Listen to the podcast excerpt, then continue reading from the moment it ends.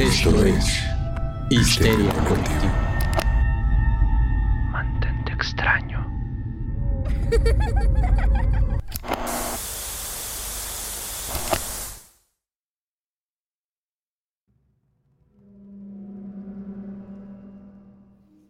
Sean todos bienvenidos a la estación fantasma de Histeria Colectiva Podcast. No, no le muevas a la perilla de tu sintonizador de radio en el auto. Estás en el espacio entre los espacios y estás muy lejos de casa.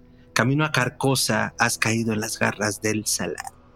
Yo soy Fernando Santa María y quiero darles la bienvenida a la mesa reñida que me acompaña esta tarde. A mi izquierda y mi derecha están los hombres, los mitos, la leyenda. A mi izquierda, Ricardo Medina y a mi derecha, Carlos.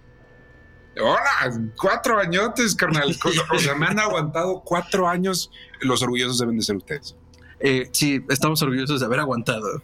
Y Carlos Quijada, que es nuestra más reciente adquisición, nuestro visitante, nuestro radialista eh, pasante.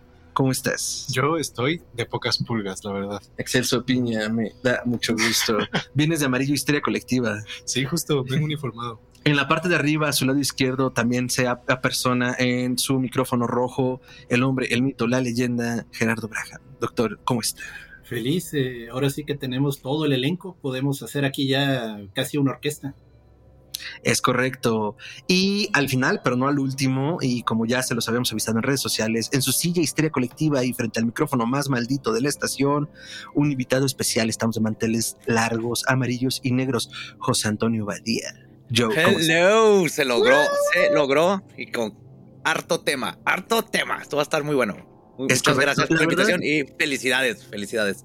No, Joe, muchísimas gracias por aceptarla y qué chido que pudimos coincidir el mero día, el mero aniversario bisiesto con, con, con, tu agenda. Sabemos que suele ser muy apretada, pero pues qué chingón que estamos por acá. Y además, pues escogimos el tema muy a propósito y mañosamente.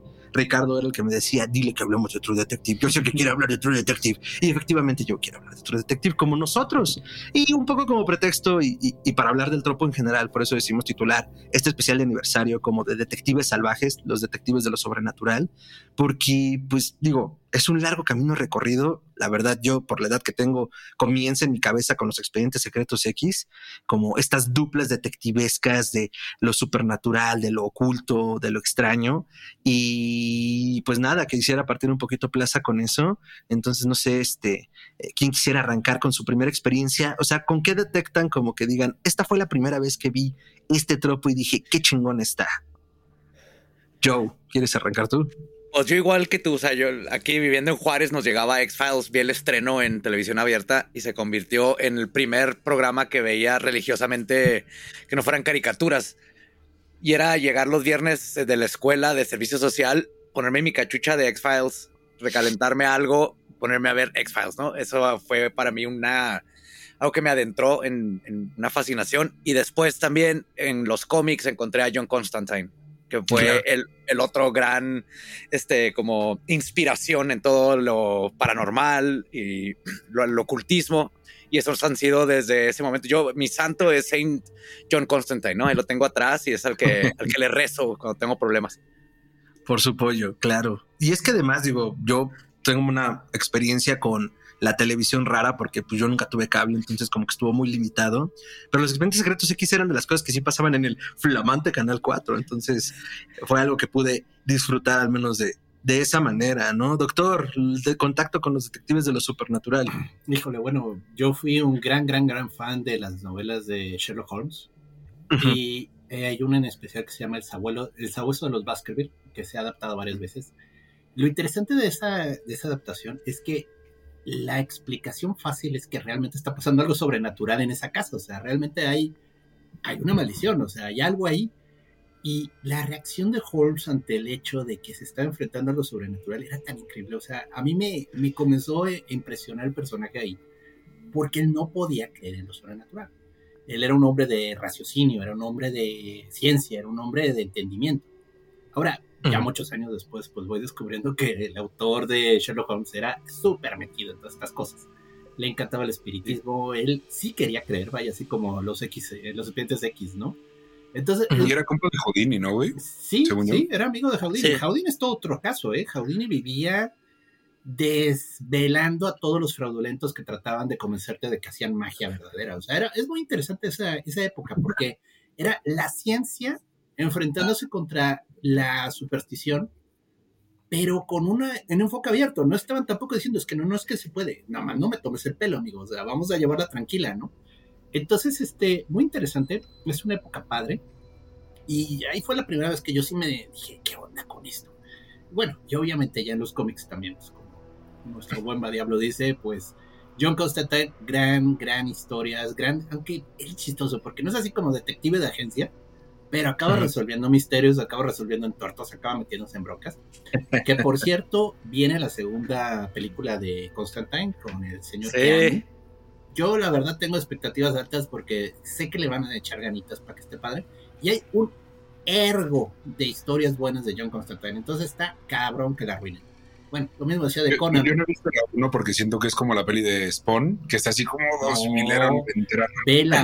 Vela 1. ¿Constantine? Vela 1 de Constantine. Es un gran, Ya gran clásico. amigos. Sí, yo lo he visto un chorro de veces. Oye, está bien padre ahorita lo que mencionaste porque justo este Sir Arthur Conan Doyle y Houdini eran como el Mulder y Scully de su época, ¿no? Sí. Arthur Conan Doyle se creía de más y lo hicieron pendejo un chingo de veces. Y Houdini, como tú dices, es- quería fregar a los que están haciendo tonterías, pero porque quería creer. O sea, él, dentro de él, él sabía que puede que haya algo más, pero era su búsqueda era con lógica, ¿no? Ver, Sí, desacredito a todos, pero cuando encuentre a ese uno que sea real, tal vez pueda hablar con mi mamá, que era uno de sus, de sus traumas. No. Entonces era dos formas muy diferentes de ver todo el fenómeno paranatural, que es eso, existe algo más, pero la- el Oh, no. 99% es falso, ¿no? No. No, es que de que existe el fenómeno, existe. Pues, Si no, no, no, estaríamos es hablando de él. Nomás el folclore, la superstición y todo eso lo, lo han metido en un rubro muy, muy diferente a lo que verdaderamente es, ¿no?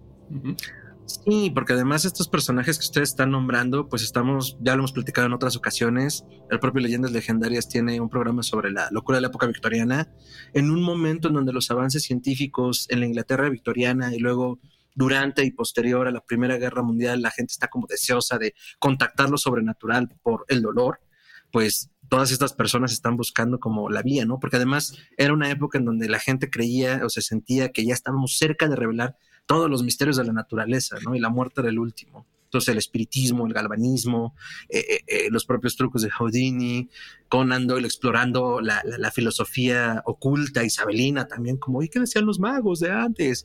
Pues estaban queriendo franquear esa frontera, ¿no? Entonces, aquí los más jóvenes de la mesa, no vamos a decir qué edad tienen, pero ¿cuál ha sido su contacto con lo sobrenatural y con los detectives salvajes de lo supernatural? Yo creo que para mí han sido dos, dos muy importantes. La primera, yo creo que se le atribuyo muchísimo a Hellboy de parte de Guillermo del Toro. Te la robo. Una disculpota, una disculpota, pero sí, la verdad es que yo creo que eso desde, bueno, yo de, de chavito pues ni siquiera sabía qué iba cuando empecé, cuando vi esta película, ¿no? Y el ver, el ver toda la historia y ver pues tanto el diseño de personajes como todo el desmadre que se traen de lo paranormal, para, pues a mí me encantó, ¿saben? Y otro más que también atribuyo bastante es un, un videojuego también de los noventas, me parece, que se llama Green Fandango Uy, que es un juegazo. Eh, y pues justamente habla de esto, ¿no? En realidad, pues no eres un detective como tal, pero es acertijo tras acertijo tras acertijo que te permite sentirte de, de cierta manera un detective paranormal intentando recuperar a, a quien amas, ¿sabes? Es- Pues es que es sí como lo, yo lo veo. eres, ¿no? Manny Calavera se embarca Ajá. un poco siendo agente de turistas y se convierte en una suerte de James Bond del otro lado, Ajá. ¿no? Ajá. Que además es uno de los juegos que, al- bueno, para quienes no sepan de qué hablamos, si no me equivoco, salió en N64. Creo Algo que así, sí. ¿no? Hay una versión remasterizada Sí, ¿no? muy buena. Salió en. PC Creo que primero. Es de Ah, los. Lucas Arts, ajá, junto con Ah, Monkey Island. Son los que- Maniac Mansion. Sí, yo, yo los jugué en, en PC cuando era todavía con ocho disquets, ¿no? Para instalarlo. Ajá. Sí, pues justo, esas dos yo creo que han sido las mayores influencias y cuando dije esto me late chingo, ¿sabes? Entonces, Hellboy y Grim Fandango Rich. Yo voy con tu Hellboy y subo un Scooby-Doo. ¿Cómo no? Claro que sí. Por supuesto, güey. El gang no podía faltar. Güey, es que era impresionante, güey, porque la caricatura era genuinamente muy buena. Y a mí no me tocó como en su prime, o sea, cuando era Hanna Barbera, porque pues soy más joven que usted. Pero era güey. como 1970 su prime, ¿no? O sea, obviamente no eso, yo sé que a ti te tocó y te duele que te toque el tema, güey, pero la verdad es que sí, sí era como muy padre, güey, de chavito ver todos estos, los, ir episodio con episodio, porque aparte no ocupabas mucha continuidad. O sea, podías entrarle cuando fuera. Y luego salen las películas live action que son una joya. No, y deja también las live action, las animadas, la de la isla de los zombies. Ah, sí, sí, sí. Y también la de lo- la invasión alien también. Esas esa sí son no la muy vi. buenas películas. Ajá. Esa es La que están en el más- desierto. No, esa no la vi. Ajá. Bueno, Bueno, pues güey, eran, o sea, y, y está bonito, a mí me parece muy bonito el mensaje, ¿no? Como el monstruo siempre fue el ser humano detrás del monstruo. Sí. Además, que tiene mucho que ver, digo, dirán que ya estamos dando, yendo a pastar al monte, pero no, tiene mucho que ver con cómo lo va resolviendo en sus cuatro temporadas True Detective. Incluso en esta última, sin adelantarme todavía hasta allá, yo sentía como todavía más el paso de lo sobrenatural, como de no, aquí sí se nos va a aparecer Cthulhu. Pues no, digo, a, a lo Pues- mejor quien ande por allí no las ha acabado de ver, creo que valdría la pena decirlo, aunque no sé qué esperarían. Esto va con spoilers, en algún momento estaremos soltando spoilers, Ah, lo good. desgraciado. Entonces, si no la han visto y quieren verla y no les gustan los spoilers, este es el momento de salirse del en vivo y verlo después. Lo vamos a, a resubir y va a quedar grabado. O sea, güey, todos los histéricos y yo la vimos al mismo tiempo, pusimos Sí, ¿verdad? acuerdo, güey, para ver el día así. pues. Así Ricardo en sus historias, el minuto a minuto con Jodie Foster. Sí. Entonces, e- eso, eso me gusta y creo que lo hereda curiosamente, ahora que lo mencionas, pues es Scooby-Doo, ¿no? Entonces, eso con lo supernatural y con algunas influencias y cuál fue nuestro primer contacto. Entonces, ustedes vieron, me refiero a ustedes, a todos los que estamos acá presentes, váyanme contando, en la primera temporada y un poco cuál fue su sentir la primera vez que entraron con True Detective. Es mi brazo. Ah, maldición, sí. ¡Wow! Es mi rendición del tatú de Cole, ¿no? El Sí, sí. Ross Cole, pero el mío es Hugin y Mugin, es un cuervo de dos cabezas. Entonces Oh. mezclé varios significados ahí para mí. Yo la vi pirata, la bajaba de Torrents. Ven y arréstame, FBI. La bajaba de Torrents porque sí vivía con, con un roommate y ah, pues, apenas teníamos para renta. Y fue de esas de que desde el primer episodio me capturó. Siempre he sido fan, para empezar, de misterio, detectives y small towns, ¿no? Hay algo que me fascina de Stand By Me y todas estas películas que pasan en pueblitos este, misteriosos que, Sí. que son parte de, de- Es otro personaje, ¿no? Que es algo que me gustó mucho de Ennis. Pero desde, pues, después de que la terminé, la fui viendo así por semana. Esa serie, que fue hace casi 10 años ya, Sí, 2014, una cosa así. la he visto completa una vez por año desde que salió. Es mi, mi happy place. He estado de Guau, regreso. sí, sí, sí. A veces no siempre en orden, así voy a, ah, este, este episodio casi no me acuerdo y regreso, pero por año termino volviéndola a ver. Entonces, nomás para darte así una pequeña probeta de lo increíblemente fan que soy de True Detective, porque creo que juntó todo lo que me fascina. El tropo de los detectives, eh, gran, gran este, actuación de todos, básicamente. Pero esta, la filosofía eh, Carcosa y Lovecraft y el dejar al aire si fue paranormal o no, eso siempre me ha fascinado. ¿no? Me, me encanta cualquier historia que... Por eso me gusta mucho Neil Gaiman, que te dice que sí, en, en esas partes oscuras de las calles hay, hay un, este, una granja de hadas. Y se mete ahí, ¿no? Y siempre te puedes imaginar que vives en este mundo. Y True Detective te deja eso.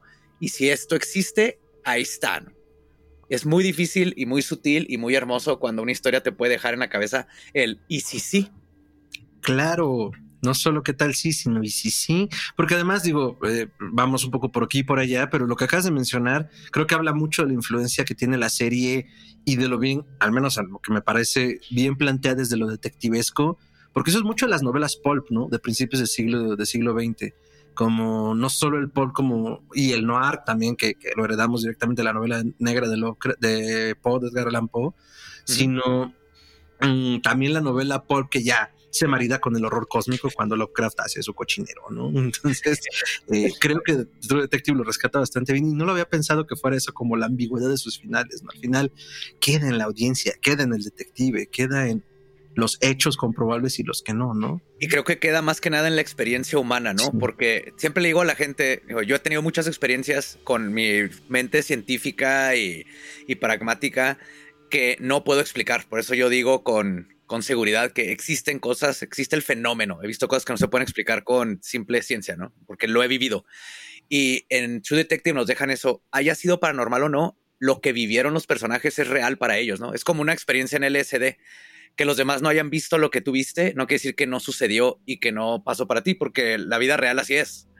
tu experiencia viene a partir de lo que tú viste, sentiste, pensaste e imaginaste en tu día a día. Entonces, justo ese es el gran, el, meollo de Lovecraft, ¿no? el malo es el ser humano o el malo es este, una entidad oscura. La experiencia que tú tuviste es la que va a determinar cómo vas a sacar, qué vas a sacar de esa, de esa parte. Y ahí es el verdadero terror. Claro. ¿Ves? Como Scooby-Doo. Ah. Sí, güey, no, es el final de la aventura, güey. Son los amigos que hicimos en el camino. Doctor, no era Cthulhu, era el señor Roberts queriéndose robar el queso. No era Cthulhu, era el señor Roberts. Ah, era un fraude de bienes raíces. Ah, eh, un comentario en los mensajes de YouTube. Gracias por estar este, todos ahí. Hay varios que están insistiendo que el micrófono de Badía está un poquito bajo, que si le pudiera hacer algo para subirlo sería ideal porque la gente dice apenas, Es que creo que es de origen, ¿no, Joe? Porque déjame, que estaba hasta arriba. Déjame ver si puedo. A ver. Sí, perdón. Probando, probando, probando. Un, dos, tres. Ah, sí, mejoró. Bien. ¿Sí mejoró? Un poquito. perilla mágica. Ah, una, literal, fue mi culpa a una perilla que nunca le muevo y ahorita literal limpié y le bajé y no me he dado cuenta. Y se me olvidó que existe ese aparatito ahí a un lado. De hecho, si le subes tantito más, si tienes ustedes díganme, un, dos, tres, uno, dos, tres, cuatro, de peluche. Y si no, ahorita nuestros amigos en los comentarios nos dirán, pero yo te digo muy bien. ahí está en el 75%. Gracias. Bueno, ahora yo. Eh, miren, True Detective, la temporada 1, la verdad está muy bien hecha. Es una obra de arte. Vamos a dejarla así. Está llena de diálogos que yo la estaba viendo, o sea, y realmente la vi hace poco, o sea, la vimos precisamente cuando iba a comenzar la temporada nueva que dice. Dijimos, bueno, vamos a revisarla. Yo, la verdad, no soy tan. He tenido mis temas con la televisión y no siempre tengo tiempo de estar viendo programas de televisión. Pero cuando la comencé, la comencé a ver, sí me impresioné por lo bien hecha que está. Las tomas, la fotografía, las actuaciones, los diálogos, o sea, está impresionante. La música, La música está muy buena. Y de hecho la buscan en Spotify, ahí está, ¿eh? por cierto, para los fans de las canciones. Este, la verdad me impresionó mucho la narración. El personaje de Cole está increíble. O sea, es pues todo lo que es un detective quemado, gastado, que ha visto más de lo que debería haber visto un ser humano sano y que está tratando de salir adelante a pesar de que está hecho pedazos, ¿no? Pero él mismo sabe que no está completo, se sabe que le faltan piezas y por lo mismo trata de no relacionarse, trata de no conectarse tan íntimamente con los demás porque sabe que no va bien. Y yo siento que esa historia, o sea, ese arco de ocho episodios, no le falta nada. O sea, desde el inicio hasta el fin, cada, cada, cada capítulo, cada momento, incluso unos que dicen, bueno, ¿y por qué se fue para allá?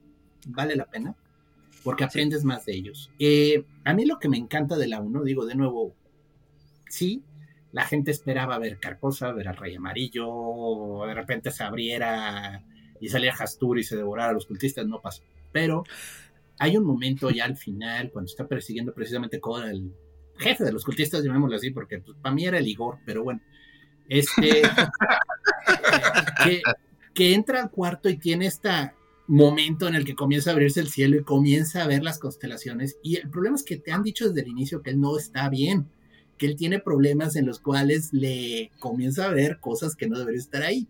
Entonces. Le trona la tacha. Comienzas a, dudar, ¿está realmente a punto de ocurrir un evento cósmico aquí? ¿O simplemente es una coincidencia por el espacio, por la presión a la que está sometido persiguiendo este loco? ¿O qué demonios? Y bueno, no, no tenemos la conclusión cósmica mágica que queremos. Tenemos un final muy bueno, pero sí te quedas como con esas ganas de. Y yo creo que eso marca mucho el timing en todas las otras cuatro temporadas. Sí, ya vi las otras dos. Ah, eh, tuve, mis quejas. que la dos no existe. Tuve mis quejas, este, no quería, pero se la comencé a poner a mi padre y le gustó tanto que, mm, que comencé a seguirlo viendo la, la dos y la tres no vamos a hablar de la 2 y la 3, por favor. La 3 me gustó más que la 2, pero no vamos a hablar de la 3. Sin embargo, hacemos un buen brinco aquí y yo digo, la 1 es la mejor. O sea, es muy bueno el esfuerzo de True Detective Night Country, la verdad está padre. Creo que tocan buenas fibras, pero sí se comienza a sentir esa, esa caída. O sea, el equipo de producción, los escritores se sacaron un 10, debió de haberse premiado hasta, sería hasta el cielo.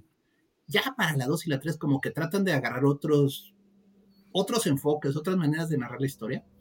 Y no son malas, pero no es eso. O sea, no es esa, esa joya que es la 1. Y bueno, luego está la 4, que hablamos de esa ahorita. Sí. Y nomás como little fun fact, hablando ya de, de la producción y todo eso. O sea, la 2, el problema fue que la 1 estuvo tan buena que ejecutivos de HBO presionan a Pisolato para que Mm, saque la 2. No, no, no. Entonces la 1 duró como 3 años escribiéndola, se nota.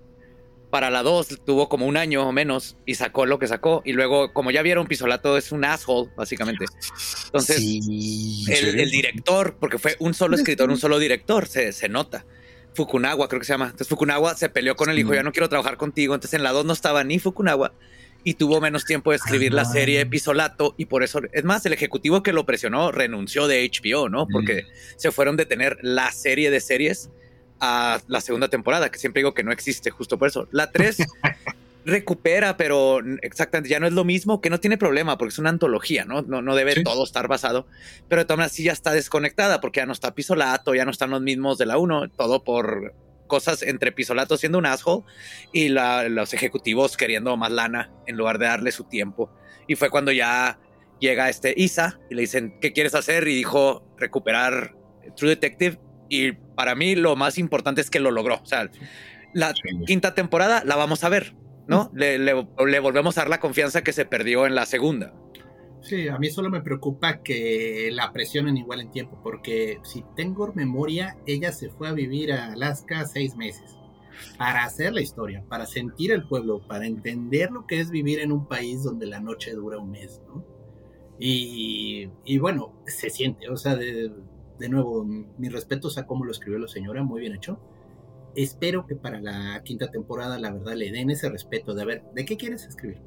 vaya, que si de vudú en Haití, que si de candomblé en África, o te quieres ir a hablar de desaparecidos en el régimen de del golpe de Estado en Chile, de lo que quieras. Pero creo te- que va a ser continu- eh, continua inmediatamente, ¿no? Creo, Sí, algo ser- sí confirmaron que de va nuevo- a seguir la misma de nuevo en de la Enix. 4. Ujú. No creo, no sé ¿eh? si ahí, no, eso va a ser no sé si ahí, pero vi que iba a seguir con esos personajes, según yo. ¿En serio? Va a ser Raro. Sí, No sé si va a también por ahí bien. leí el argumento. Ah, a ahí mejor- iría mal, por ejemplo, yo le daría ya ahí un híjole. Sí, Porque Ajá. creo que ya le cierra sus historias y ahora es recuperarlas y, y se pierde mucho, ¿no? De lo que te quedas. Por ejemplo, es que, que si Danvers, donde quedó, que ganó Danvers, este. Navarro, donde quedó, todo esto lo perderías. Sí. Y creo que es muy uno de los aciertos más grandes, bueno, a mí me encantó, es que no, como otras franquicias, no vive de su nostalgia, pero tiene esas pistitas, güey. Tiene ese, eh, escuchas un nombre que escuchaste en la temporada 1, Ajá. ves este símbolo que es súper importante también. Entonces, no es que, por ejemplo, no me preguntaban como, oye, tengo que ver como la 1, 2 y 3 para disfrutar esta. Y yo les digo, güey, no, pero sí va a haber cositas que no vas a sentir igual eh, si no la ves. Entonces, échate la 1 y luego pásate la 4 y luego ya si tienes ganas y resaca, pues échate la 2 y 3. La 3 y no, la 2 nunca, no existe. Es Pero que bueno, es que como yo soy muy fan de las eh, series de detectives, a ver, la ley y el orden es mi pastor. Tal vez por eso yo no sentí tan mal la 2, porque pues es tremendamente mundana, ¿no? Que es como que se pierde toda la esencia de True Detective. Pero yo no la pasé tan mal, sí fue como, ah, no es lo mismo, pero estuvo cool. Creo que es eso. Ahora que los estoy oyendo. Yo creo que la salva el elenco, porque es muy Ujú. buen elenco, son muy buenas actuaciones. Colin Farrell está brutal. Sí. Sí. Y, y Rachel McAdams lo hace muy bien. O sea, tiene. Y Vince Vaughn, güey, ves- viéndolo un papel no cómico. No cómico. es, es muy raro. Es como uncanny, ¿sabes? Y eso ya te da ese sentimiento de, ay, ¿qué, qué hace este güey, no?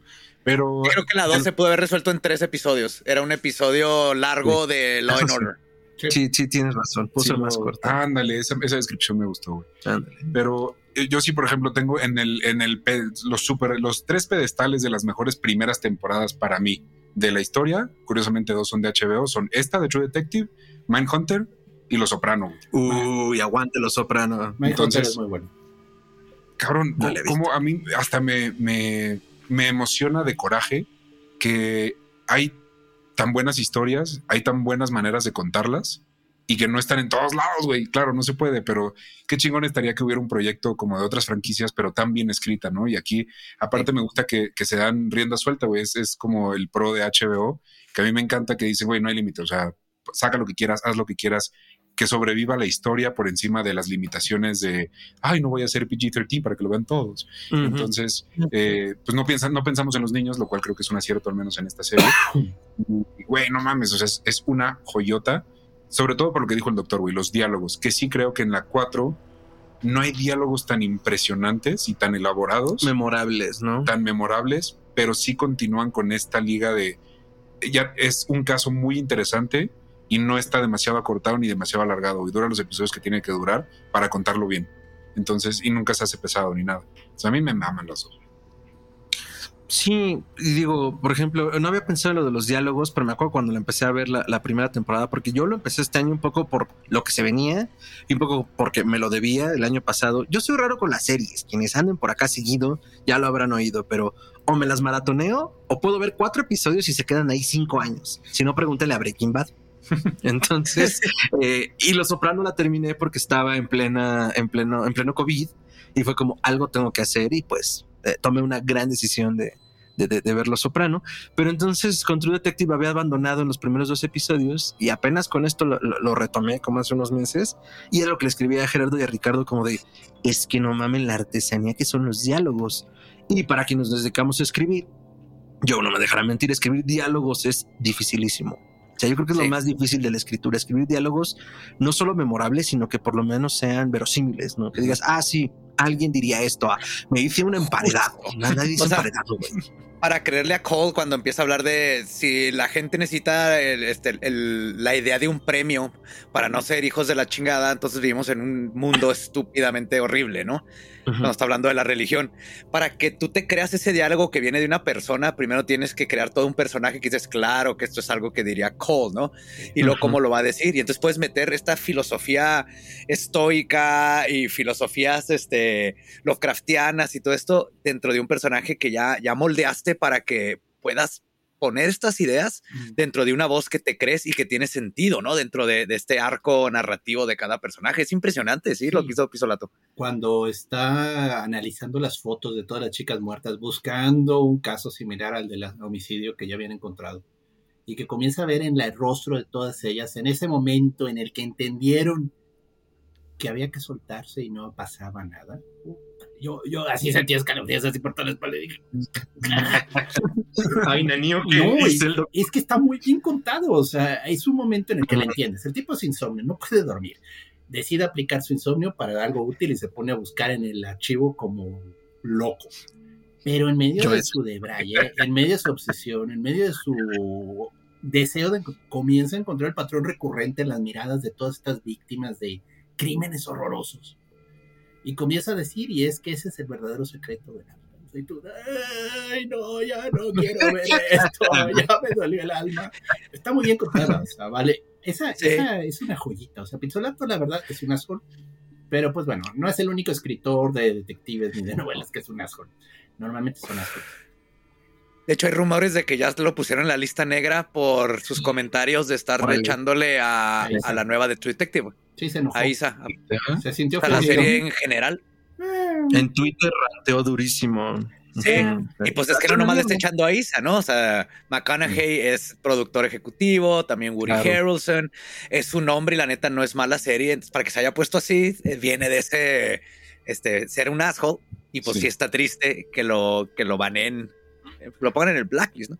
Pero algo pues quiero sí, volver rápido a, a, lo que hablamos de lo que cuentas tu experiencia, ¿no? Cole, cuando sale esta espiral, que no Ajá. sabe si es el abismo, que, que si es su alucinación de tantas drogas que usó cuando estaba de undercover o así, También. haya sido algo que vio ahí o no, para él fue tan cabrón que le cambió la forma en que veía la vida, ¿no?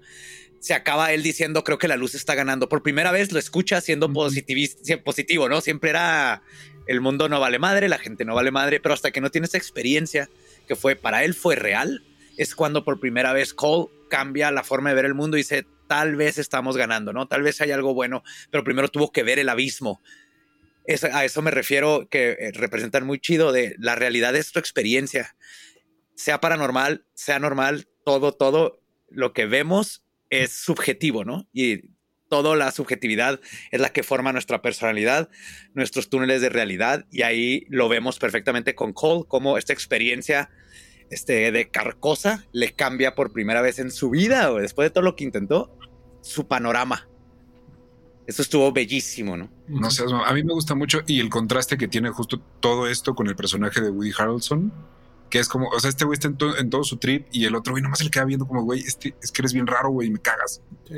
O sea, no te, no te entiendo. Así llanamente. Pero- es que lo- hiper Lo religioso, Ajá. hiper conservador, pero eso sí, le es infiel a su esposa. Al- un detalle que me como un buen cristiano, doctor, Sí. como un buen cristiano. Un, un detalle que me encantó y no lo había notado, pero mi novia me lo hizo ver. Ajá. Siempre los modelitos que se conseguía eran versiones más jóvenes de su esposa. O sea, las, Sí. las actrices Sí. eran idénticas a la esposa, pero 10 años menores, ¿no? Y es, son bitch, o sea, de plano no puedes apreciar lo bueno, o sea, no te puedes quedar con lo que tienes. Tienes que buscar el regreso a lo hermoso que era antes, ¿no? Pero vaya, me, enca- me encanta el personaje. Ya cuando están al final de que ya Cole lo busca, ya después de todo ese interrogatorio que se echan, que está muy bien contada la retrospectiva, por cierto, los tiempos no te confunden tanto.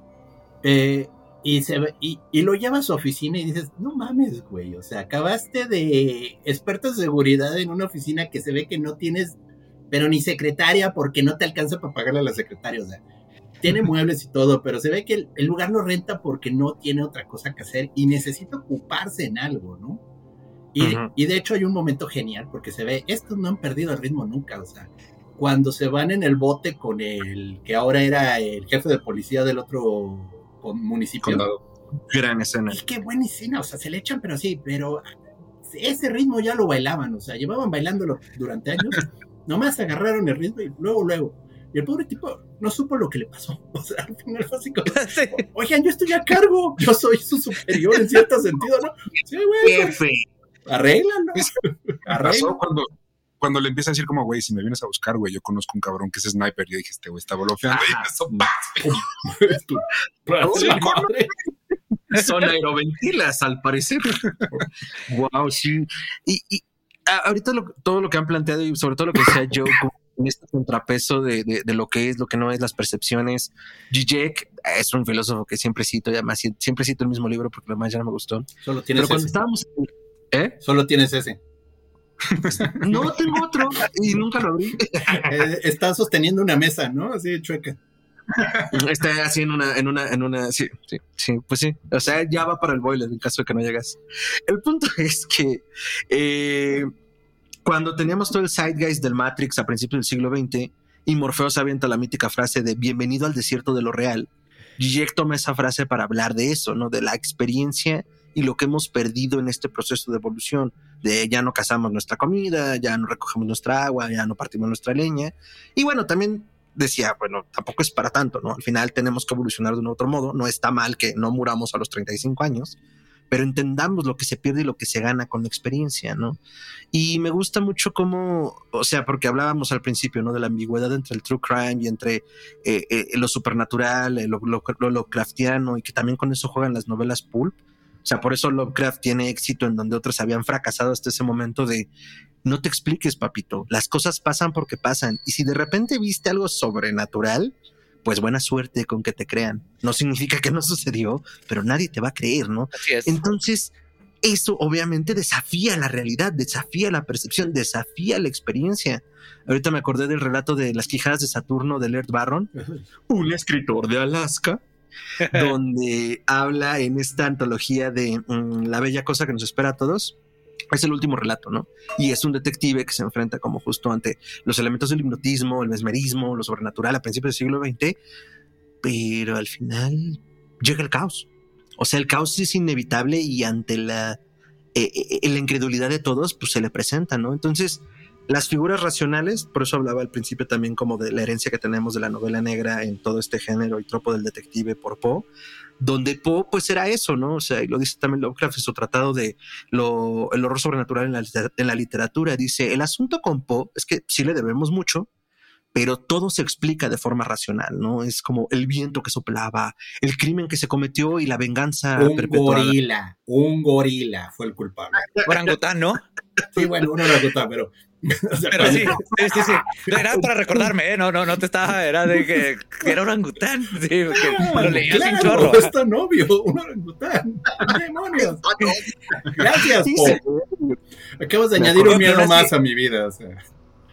O sea, igual que, que Lovecraft, ¿no? Que tiene estas criaturas que, que luego eh, reverban en, en culturas pasadas y cosas que él no sabía. Pues ves que, no sé si leyeron, Poe predijo los agujeros negros.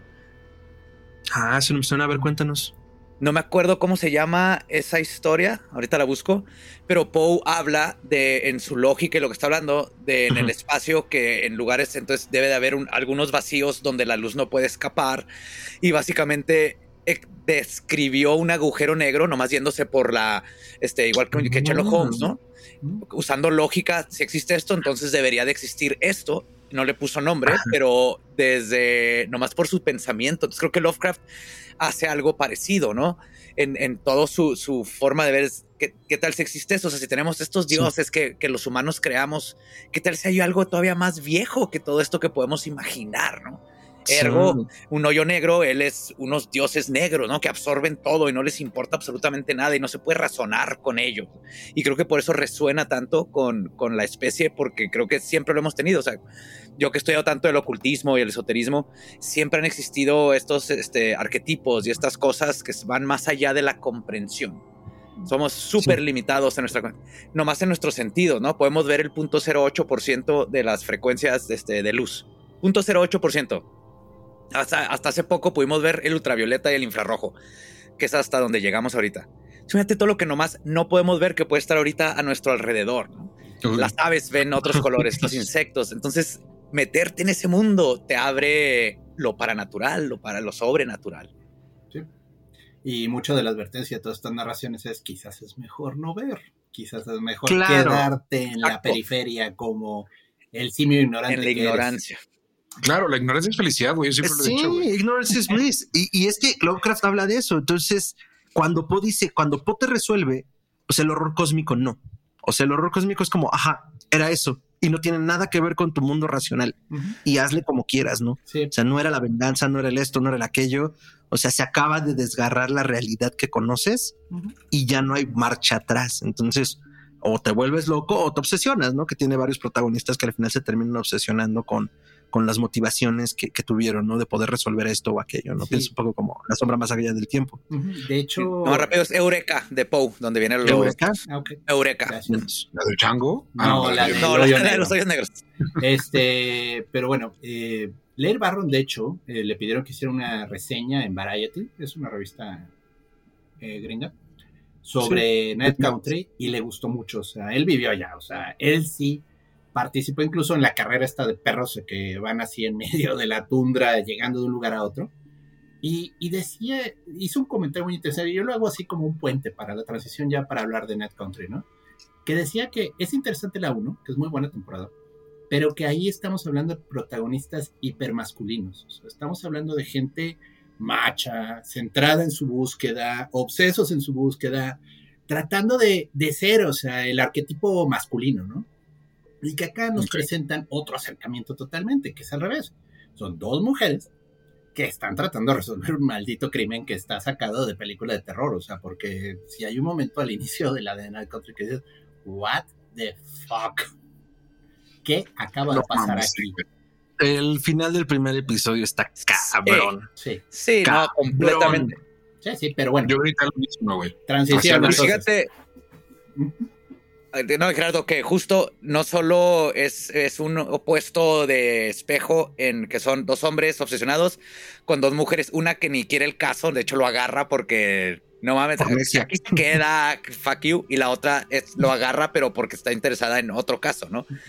No nomás eso, sino que la fuerza que está detrás, la fuerza paranormal, en la primera es la cosa que está detrás y haciendo el mal acá. Es esa misma fuerza, pero como es la que termina llevando al bien. Al balance.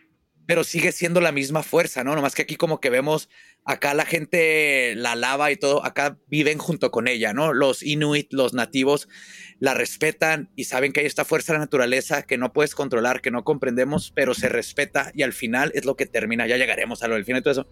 Pero también creo que ese espejo está muy bonito, como la misma fuerza puede hacer diferentes cosas, ¿no? Sí, totalmente de acuerdo. Es que creo que son muchos los elementos. O sea, eh, está este espejismo, no, este espejo con, con esa primera temporada, con elementos de esa primera temporada. Digo, como que ahí te sueltan un nombre de la compañía, de los Tull que vienen desde allá. Ve, con la primera vez que ves el símbolo dices, no, ya sé por dónde va esto. Pero, pero agregarle ese, yo creo que es un elemento valiosísimo que no sé si muchas partes del mundo te lo den, que es, o sea, es de noche, güey. No es de noche nomás, ay, grabar, no, es que es de noche aunque es de día. Eso me confundió un chingo, se me olvidaba eso de Night Country. Era como, pero ¿por qué todavía es? Ay, pendejo. Pero ¿cómo que ya tienes? Pero ¿cómo que va a ir a ver a la novia? Güey, pues es de noche todo el tiempo. Sí, cuando llegan en, en Navidad, yo, que no es muy noche para apenas empezar a poner el pavo. lo- no, pues pueden ser como las 3 de la tarde. No más que, ¡oh! Sí, qué, en la tele, güey. qué- qué lugar, ¿eh? Qué lugar tan difícil. De hecho, bueno, Es- no sé si es el mismo nombre del pueblo, pero hay una historia previa que se llama 30 días de noche, que hicieron una película bastante decente, en el que precisamente un grupo de vampiros dicen, "Mm, aquí nunca sale el sol en 30 días, oye, este lugar se ve interesante como barra de buffet. Y pues es, es lo que hacen los protagonistas para sobrevivir a un ataque de vampiros en un pueblo, en el que los malditos bichos no tienen que descansar ni huir de la luz del sol. Es buena historia, o sea, está basada en un cómic. Ya de nuevo creo que hubo continuaciones que no están tan chidas, pero ya desde ahí te meten esta idea del pueblo en el que nunca sale el sol y dices, ay Dios, este lugar no está bonito. Ay, esto no es de Dios.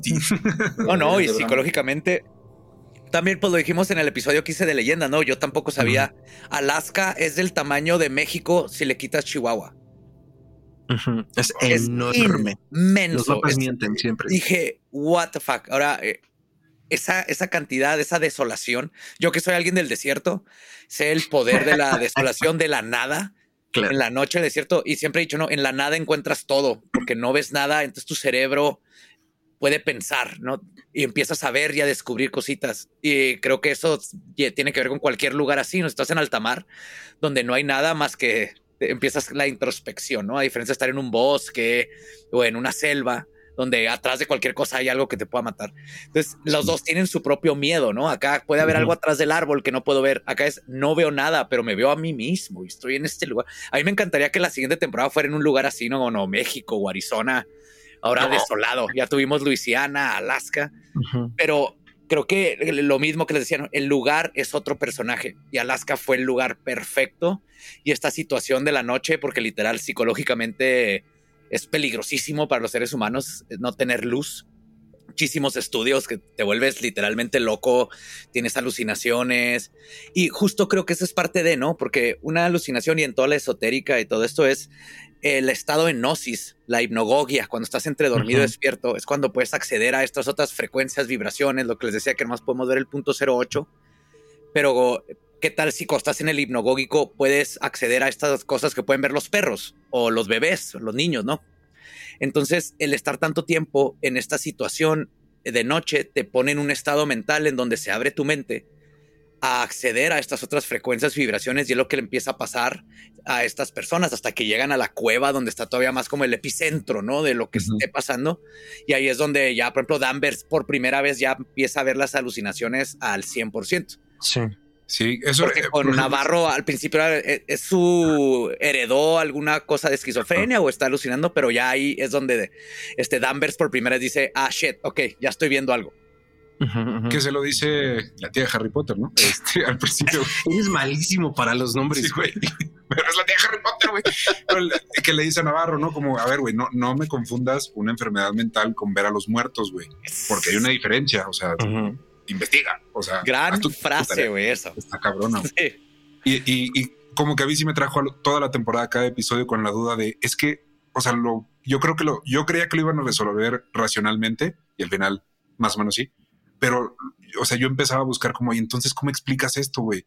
Porque le está pasando, lo está viviendo. Hay manifestaciones físicas cuando le empieza a sangrar la oreja, que es como, o sea, no, no, si es una enfermedad, pues está muy cabrona, güey, porque está sangrando la oreja, que se va a checar, ¿no? O sea, sí, sí, eh, no sé, como que irle rascando y buscándole al por qué se está manifestando esto y qué podría ser.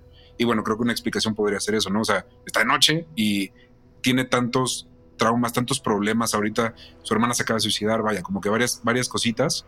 Entonces dirías, bueno, a lo mejor es como emocional, pero la serie te va llevando y te va llevando cuando al final, pues acaba siendo como este ente natural, no sé, ni siquiera como que tiene un nombre, ¿no? Pero, pero te lo empiezan a describir como ella. O sea, es ella y está allá Ajá. afuera Y ya despertó. y ya Pero si te fijas, esta, esta sí deja abierto lo paranormal más que la primera. Sí, ¿no? sí, sí, Hay, sí. do- hay dos cosas específicas. Uno es, es- sabemos que se murieron de miedo antes de morirse congelados los hombres.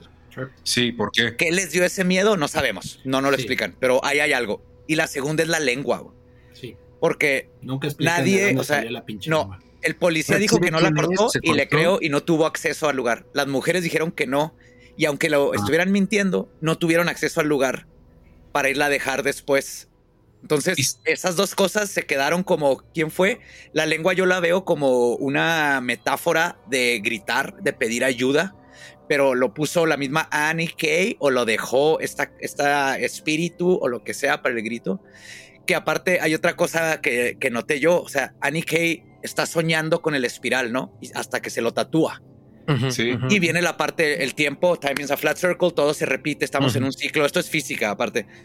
Pero luego vemos cómo se repite y algo que yo me quedé pensando, esta es, esta es hipótesis mía, es que, que si Annie Kay vio lo que le iba a pasar, ¿no? Y vio y lo repetía y lo repetía tanto hasta que dijo, la única forma de detener esta planta es si voy ahí y dejo que me maten. O sea, yo ya sé lo que me va a pasar.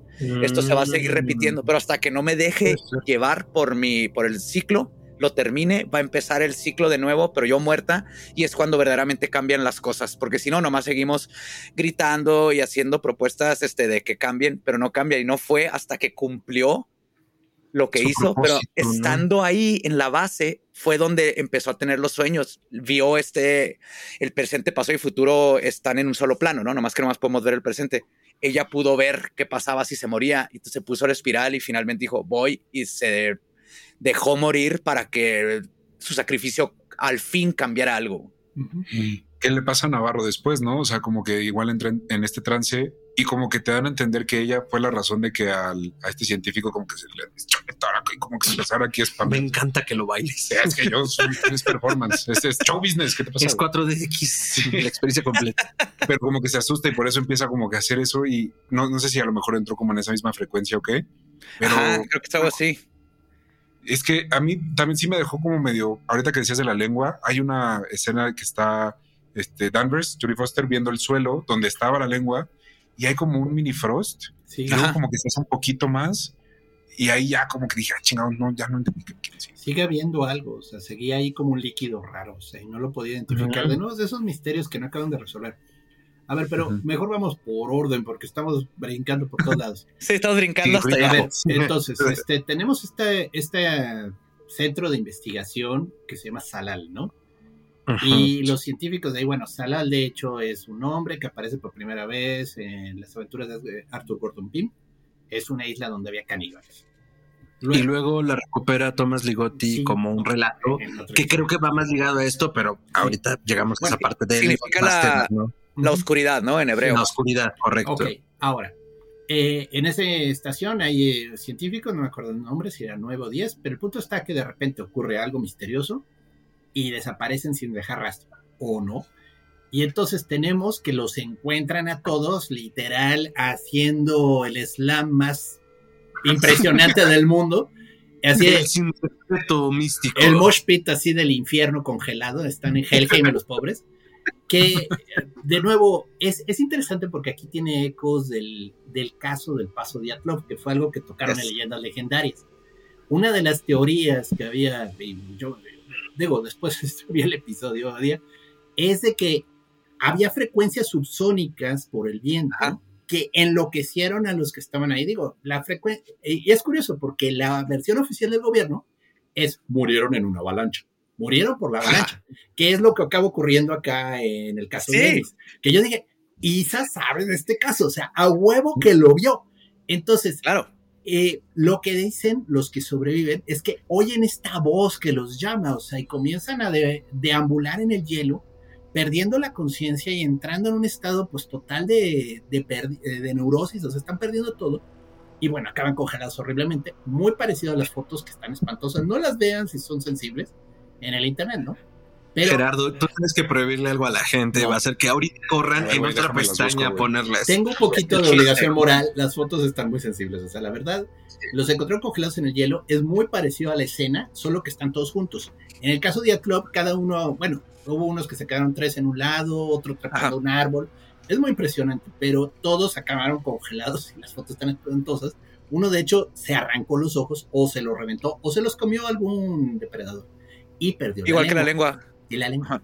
Entonces, muy interesante porque dices, caramba, creo que Isa supo de este caso, que es muy interesante, es uno de esos misterios sin resolver. Pero, eh, pero vaya, definitivamente hay ecos del caso de Atlov aquí. Y toda esa escena, o sea, yo creo que lo que más va a recordar la gente, independientemente de lo místico, de lo mágico, de lo misterioso, es el, la paleta humana de gente así en la pista de o sea, Corpsicle. es que está impresionante, o sea, digo, mis respetos a los efectos especiales, hicieron una escena memorable. Y luego, bueno, Oye, y- No más rápido de los efectos especiales. Estuvieron también hechos los castings que la escena con el celular para desbloquearlo funcionó de a de veras. Le iban a fakear.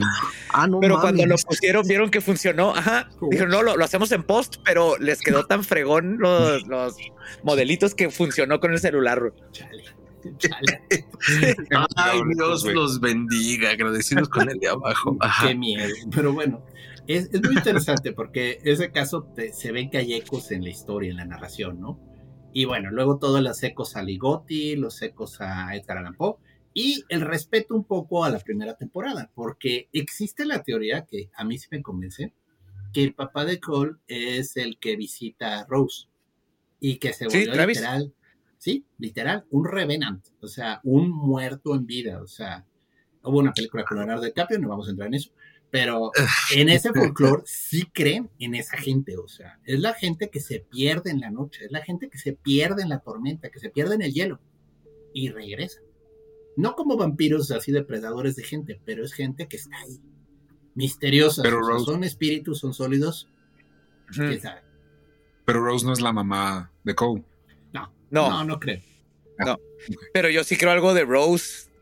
Está un poquito adelantado, pero está a un ladito. Tú sabes que no fue el primer cadáver del que se deshace cuando van a pedirle ayuda. No, la señora tenía un negocio, ¿eh? Era, Ahora, en era la- la, tem- del lugar. En la primera temporada le dicen a Rust que no hay récords de la muerte del papá en el hospital y bla, bla, bla.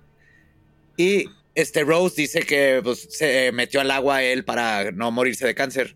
A mí se me hace que ella le ayudó a eutanasia, no, no en mal plan, o sea que le ha de haber dicho Travis, ¿sabes qué? Yo no me voy a ir este, con el cáncer y ella fue la que tuvo que deshacerse de él, a llevarlo, matarlo, eh, deshacer de su cuerpo y es la, la parte donde dice, va, lo difícil es con lo que vives después, ¿no? Ajá, Porque pues, aunque se se lo haya dije. pedido Sí. Travis, ella es algo que tuvo que hacer por Travis.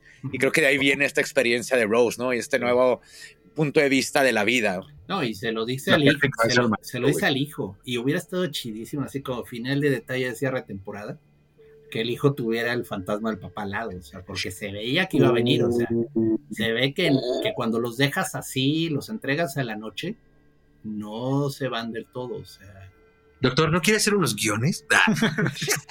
sí, suena bueno, suena bien. Lo sigo escuchando, voy por un drink. Vaya usted en lo que Sí, vamos sí. resolviendo también acá. Eh, justo ahorita yo lo retomamos, pero a mí me gustaría hablar también, bueno, más bien, lo vamos a ir hablando. Este asunto a mí del Salal, a mí me tiene abrumado desde que lo leí con Ligotti. Porque además en el relato de Ligotti igual es una relación paternal y, y, y, y, y es como esta sobreprotección ante la propia naturaleza del hijo con la oscuridad, pero, pero es que es abrumador, ¿no? O sea, por eso no podemos como dimensionar lo que sucede eh, en, en- en un, en un lugar donde es de noche tanto tiempo, ¿no? Es que ahorita que fuiste corriendo les decía que quería hablar y digo, le haremos seguro sigo mil de una vez, este, sobre el salal, ¿no? Entonces, porque a mí desde que arrancó fue eso como de, no, esto se va a poner feo, no, por ahí no, porque el relato de Ligotti está muy cabrón. O sea, es una relación, es un pueblo que se muere ante la oscuridad, ¿no? Es un pueblo que está intentando no ceder ante ese devorador de lo que sea que se trate, y hay una persona al centro de todo que es un muchacho que fue concebido en un ritual al salal, ¿no? Y entonces el padre justo trata de mantener separado como la llave y la puerta, siendo la llave el hijo y la puerta un grimorio. Y entonces, porque cada que lo lee, pues comienza la oscuridad a, a apersonarse, ¿no? Entonces ya cuando, cuando, lo, cuando vi en la serie, sí fue como, ay cabrón, esto se va a poner feo, ¿no? Entonces, eh, un poco lo que les decía hace rato sobre el horror cósmico, ya lo que quería llegar con, con ese punto, era entonces como en este juego de ambigüedades y, y- también en este juego de entender como lo, lo que rasga, eh, pues, pues creo que la influencia, eh, tanto para los escritores como para la serie en lo particular, los escritores del siglo XX como para la serie en particular, pues le deben mucho como este momento de la historia donde en el Renacimiento el hombre queda al centro y Dios un poco fuera pero se trata de revelar justo desde la parte de- desde el punto de vista esotérico como la naturaleza infinita del, del, de- de- de- del mundo, ¿no? Y del universo. Porque ahorita que decías esto, yo hace un ratito sobre eh, los métodos que retoma Conan Doyle, lo que retoma Edgar Allan Poe, o sobre los agujeros negros. Hace poquito enlatamos un programa que no ha salido, pero sobre el asunto de la filosofía oculta en la época isabelina, de Giordano Bruno, John Dee, Claro. este, el contacto con el nuevo mundo, ¿no? O sea, el enoquiano, el contactar otras esferas. O sea, también parte mucho de eso. Y tú hablabas de la gnosis, ¿no? Y pues en una escena dicen, el pueblo siempre ha estado antes que la minera y va a estar después y nosotros sobrevivíamos sin la minera.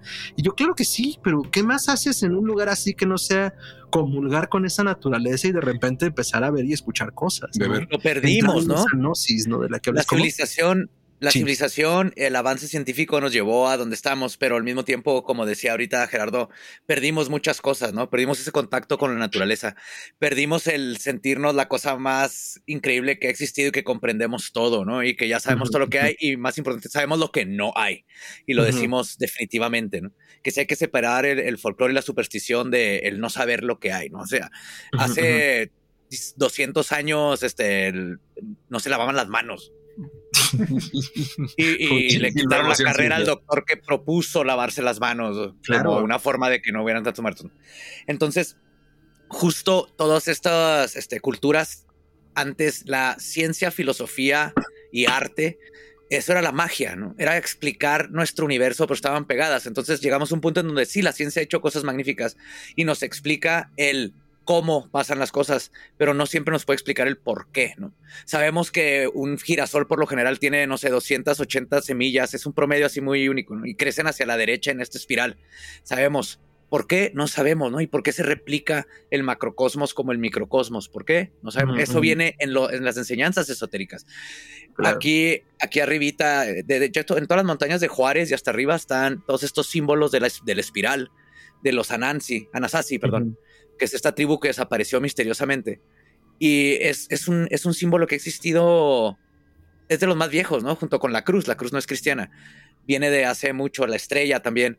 Entonces, estas, estos símbolos son arquetipos, por eso son importantes. Este, y Carl Jung por eso se basaba en todo esto para la humanidad, ¿no? Son, son básicos, nos están enseñando algo de la naturaleza, ¿no? El- el- la, la forma en que se construye el universo, de ahí viene la conciencia y todo esto. El, el examinar nuestro mundo desde la ciencia, pero con esa filosofía y ese arte, es lo que verdaderamente deja tú que nos vaya a explicar las cosas y vamos a llegar a la luna, sino nos va a enseñar más sobre nosotros, porque a final de cuentas somos estas chispas eléctricas en, un, en una bola que cree que está consciente y, con, y, y- y conoce.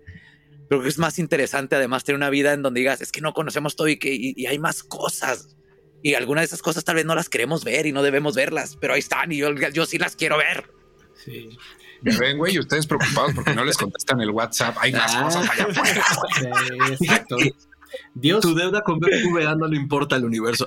Nadita. Ah, Hay una frase también de los místicos sufis que dicen que Dios es una espiral. Pero ¿cuál Dios? Ah, Dios. también. El Dios. El Dios, bueno, como lo perciben los Dios, sufis, ¿no? el Dios. Es una cultura monoteísta, entonces Dios. Y, y, y, y esto que acaban de plantear, esto que acabas de decir, yo creo que es justo mucho el tono de las temporadas, que no sea en la segunda temporada, sobre todo, de True Detective, ¿no? O sea, como de sí no lo estamos explicando, sí lo estamos entendiendo, sí estamos persiguiendo, pero existe atrás de este velo, ¿no? Atrás de esta Sí. realidad percepti- Justo. perceptible, algo que no entendemos, un eje, ¿no? Aquí lo vemos muy padre con, con Danvers y Navarro, ¿no? Navarro tiene, le hace caso a estas voces, pero le tiene miedo, porque no sabe si son parte de su cultura o es una enfermedad, ¿no? Porque tuvo un trauma con la mamá y todo. Pero Navarro le vale madre, se la caga siempre de que te dijo tu animal espiritual o what the fuck. No es hasta que se deja llevar por estos instintos, por, de, por, por dejarse llevar de que si existe otra cosa o esto que estoy viendo ya no lo puedo explicar, que, logran ya terminar, resolver el caso y más que nada conocerse, porque a final de cuentas True Detective se trata de estos personajes y cómo tienen un cambio, ¿no?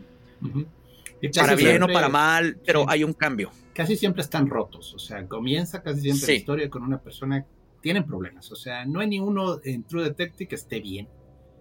Y, y a mí me gustó porque, eh, bueno, Night Country es muy buena la historia, cómo la van promoviendo. Y hay un momento ya al final en el que precisamente tanto Danvers como Navarro tienen su encuentro en el País de la Noche. O sea, después de haberse paseado cerca del misterio todo este tiempo, Danvers, como en la orilla. Sí, Danvers se sumerge, ¿no? Y, y, ahí fue cuando entendí, o sea, por qué les advirtieron, o sea, ten cuidado porque te va a devorar el País de la Noche. O sea, se los dice una persona que andaba con lo de los, túneles y les dice, a mí mi madre me advirtió que nunca jugara con los túneles, ¿no? Porque me devoraría el País de la Noche. Y yo dije, uy. Y sí, el problema es que en Ennis, que está tan cerca de la, de la tierra de los muertos, del mundo espiritual, al estar constantemente de noche, eh, las cuevas, el agua oscura, o sea, el penetrar en ese mundo gélido, es literal un viaje al mundo de los espíritus, o sea, y entonces, por fin Danvers tiene este, este, pues no lo llamo epifanía porque no fue muy agradable, pero encuentra, encuentra a su hijo, ¿no? O sea, a pesar de que lleva años negando todo el evento, está ahí, ¿no? Y no puede negar. Se deja creer, no se suelta, y dice él, para mí esto es importante. Y yo creo que Night Country es literalmente Carcosa, es este lugar, no más que no le iba a poner Carcosa, ¿no? Acá no le van a decir Carcosa, este es un término moderno que manejan acá en, en, Ennis y los lo, lo, llaman The Night Country, ¿no? El país del, puede ser, está ligado con los Fey y con todos los Folk. Este, este lugar que no podemos ver, pero existe en un universo alterno paralelo a nosotros y ahí está lleno de misterios que, que no conocemos pero es Carcosa, que es lo mismo, ¿no? Son diferentes nombres para este otro aspecto de nuestra realidad. Bueno, de hecho, hay, un hay un momento que a Cole lo ve, no el jefe de los cultistas, sino los dos pendejos que estaban en el otro rancho, los que creaban las, drogas. No, es que qué manera de morir tan pendeja, o sea, perdón, pero el güey de, ¡ay, salgo corriendo! un problema. Qué bueno. Pero este que, le, que lo ve y le dice, güey, tú ya has estado ahí. Tú ya has estado en Carcosa, o sea, no, no te tengo que contar, o sea, tú vienes de ahí, o sea, y dices, no, yo tengo miedo. Ahora sí que como decía Terry, tengo miedo, Candy. Así, o sea, de plano, o sea. Es que aparte, siendo Carcosa un lugar en otra dimensión, para nosotros como humanos nomás lo podemos percibir como un estado mental. No podemos estar ahí físicamente, ¿no? Entonces, en un estado alterado de la conciencia, ya sea con drogas, con un momento traumático, este, con un estado hipnogógico, puedes acceder a este carcosa, ¿no? Por eso le dice, tú has estado ahí, tú lo conoces, tú sabes que existe. Muchos lo conocen con diferentes nombres, a través del tiempo ha cambiado. Y ahí adentro hay cosas, hay cosas buenas y hay cosas malas, y hay cosas que para nosotros son malas, pero neta es neutral, ¿no? O sea, un, león no es bueno o malo, aunque mate a un ser humano, es un león. Sí. O sea, en su naturaleza no está el bien y el mal, sino la sobrevivencia, ¿no? Y, creo que eso es una cosa que, lo, han mencionado varias veces y el asunto también es como esta apreciación de los placeres y el goce de la vida en general nos hace rechazar, eh, esconder y reprimir el lado siniestro de también de la existencia, ¿no? O sea, no puede existir uno sin lo otro y también creo que el Night Country es como una representación muy física así como lo estamos planteando y analizando ya ahorita entre todos, de, ese aspecto de la vida, ¿no? O sea, así como hay luz, pues también hay oscuridad, ¿no? Así como celebramos al sol invicto, pues también tenemos que celebrar el punto más bajo donde tenemos que guarecernos y esperar a que pase el invierno y esperar sobrevivir, además, el sol en Amenti, o sea, el sol en la tierra de los muertos, el sol siempre es una deidad que viaja al inframundo. Se nos olvida totalmente esto, vivimos en un mundo en el que solo apreciamos la luz, pero las deidades solares son deidades del inframundo. Y para entender al sol hay que entender también cuando desciende a la tierra de los muertos, cuando penetra en el país de la noche. Porque ahí hay un misterio también, ¿no? Y, entonces tratamos de eh, habitar en esa luz, habitar en ese gozo, habitar en esa felicidad, felicidad. Y por eso cuando viene el miedo, la melancolía, la tristeza y la muerte, no estamos listos, ¿no? Y, y en un lugar tan agreste y rudo como Alaska es muy claro. Sí. yo. Y tenemos que darnos cuenta justo, la oscuridad es es lo más primordial. Primero fue oscuridad, no había nada. La oscuridad, viéndolo desde el punto de la física, es nada, es la entropía pura, ¿no? No, nada está vibrando, no hay nada. Hasta que no hay caos y algo explota, hay luz. pero la Claro. oscuridad ni siquiera se va, siempre está. Pues es más rápida que la luz, ¿no? Entre comillas, porque siempre está, no se tiene que mover. Entonces, No, la luz no. también ha representado en todas las culturas y todo esto, eso, la vida, el, el caos, el que pase algo, el que, algo que le gana la entropía, porque la entropía es el enemigo de la vida, del conocimiento, de absolutamente todo, ¿no?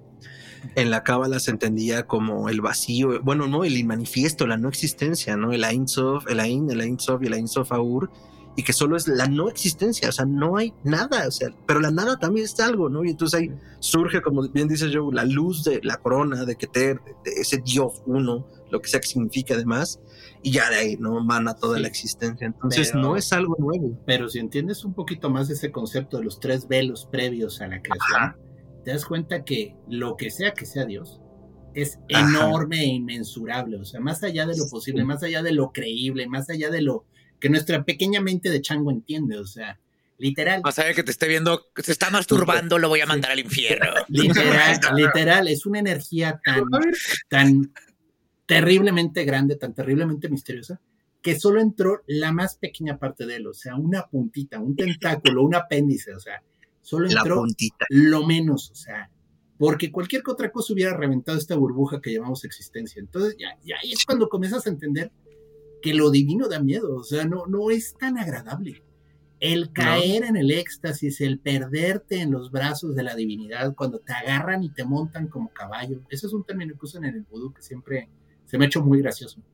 Cuando entra el, el Oa y, y te monta, así dice, tú eres un caballo, o sea, literal, te agarran y te llevan.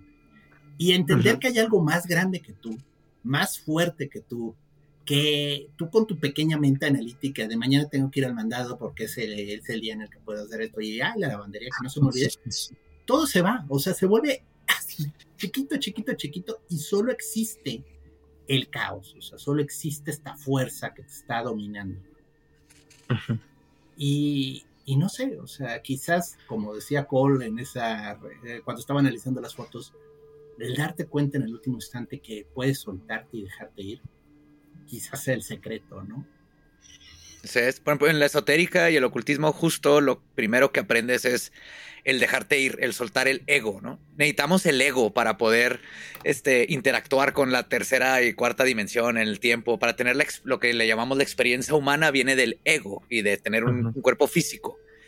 Pero no tiene que ser así toda la experiencia, ¿no? Nos podemos soltar, el- la imaginación, la mente eh, puede llegar a otros lados, la meditación con los budistas y todo eso te saca con la gnosis a, otras dimensiones, a otras frecuencias. Entonces es, es balancear estas dos cosas. Es justo lo que dices, Gerardo, es el darnos cuenta que no estamos atados, encadenados a este cuerpo. Y es lo que empieza a pasar en True Detective cuando se empiezan a dar cuenta de soltarse. Esto que estoy viendo deja de pelear con él. Si vi a un fantasma, vi un fantasma y me llevó a una pista, síguela.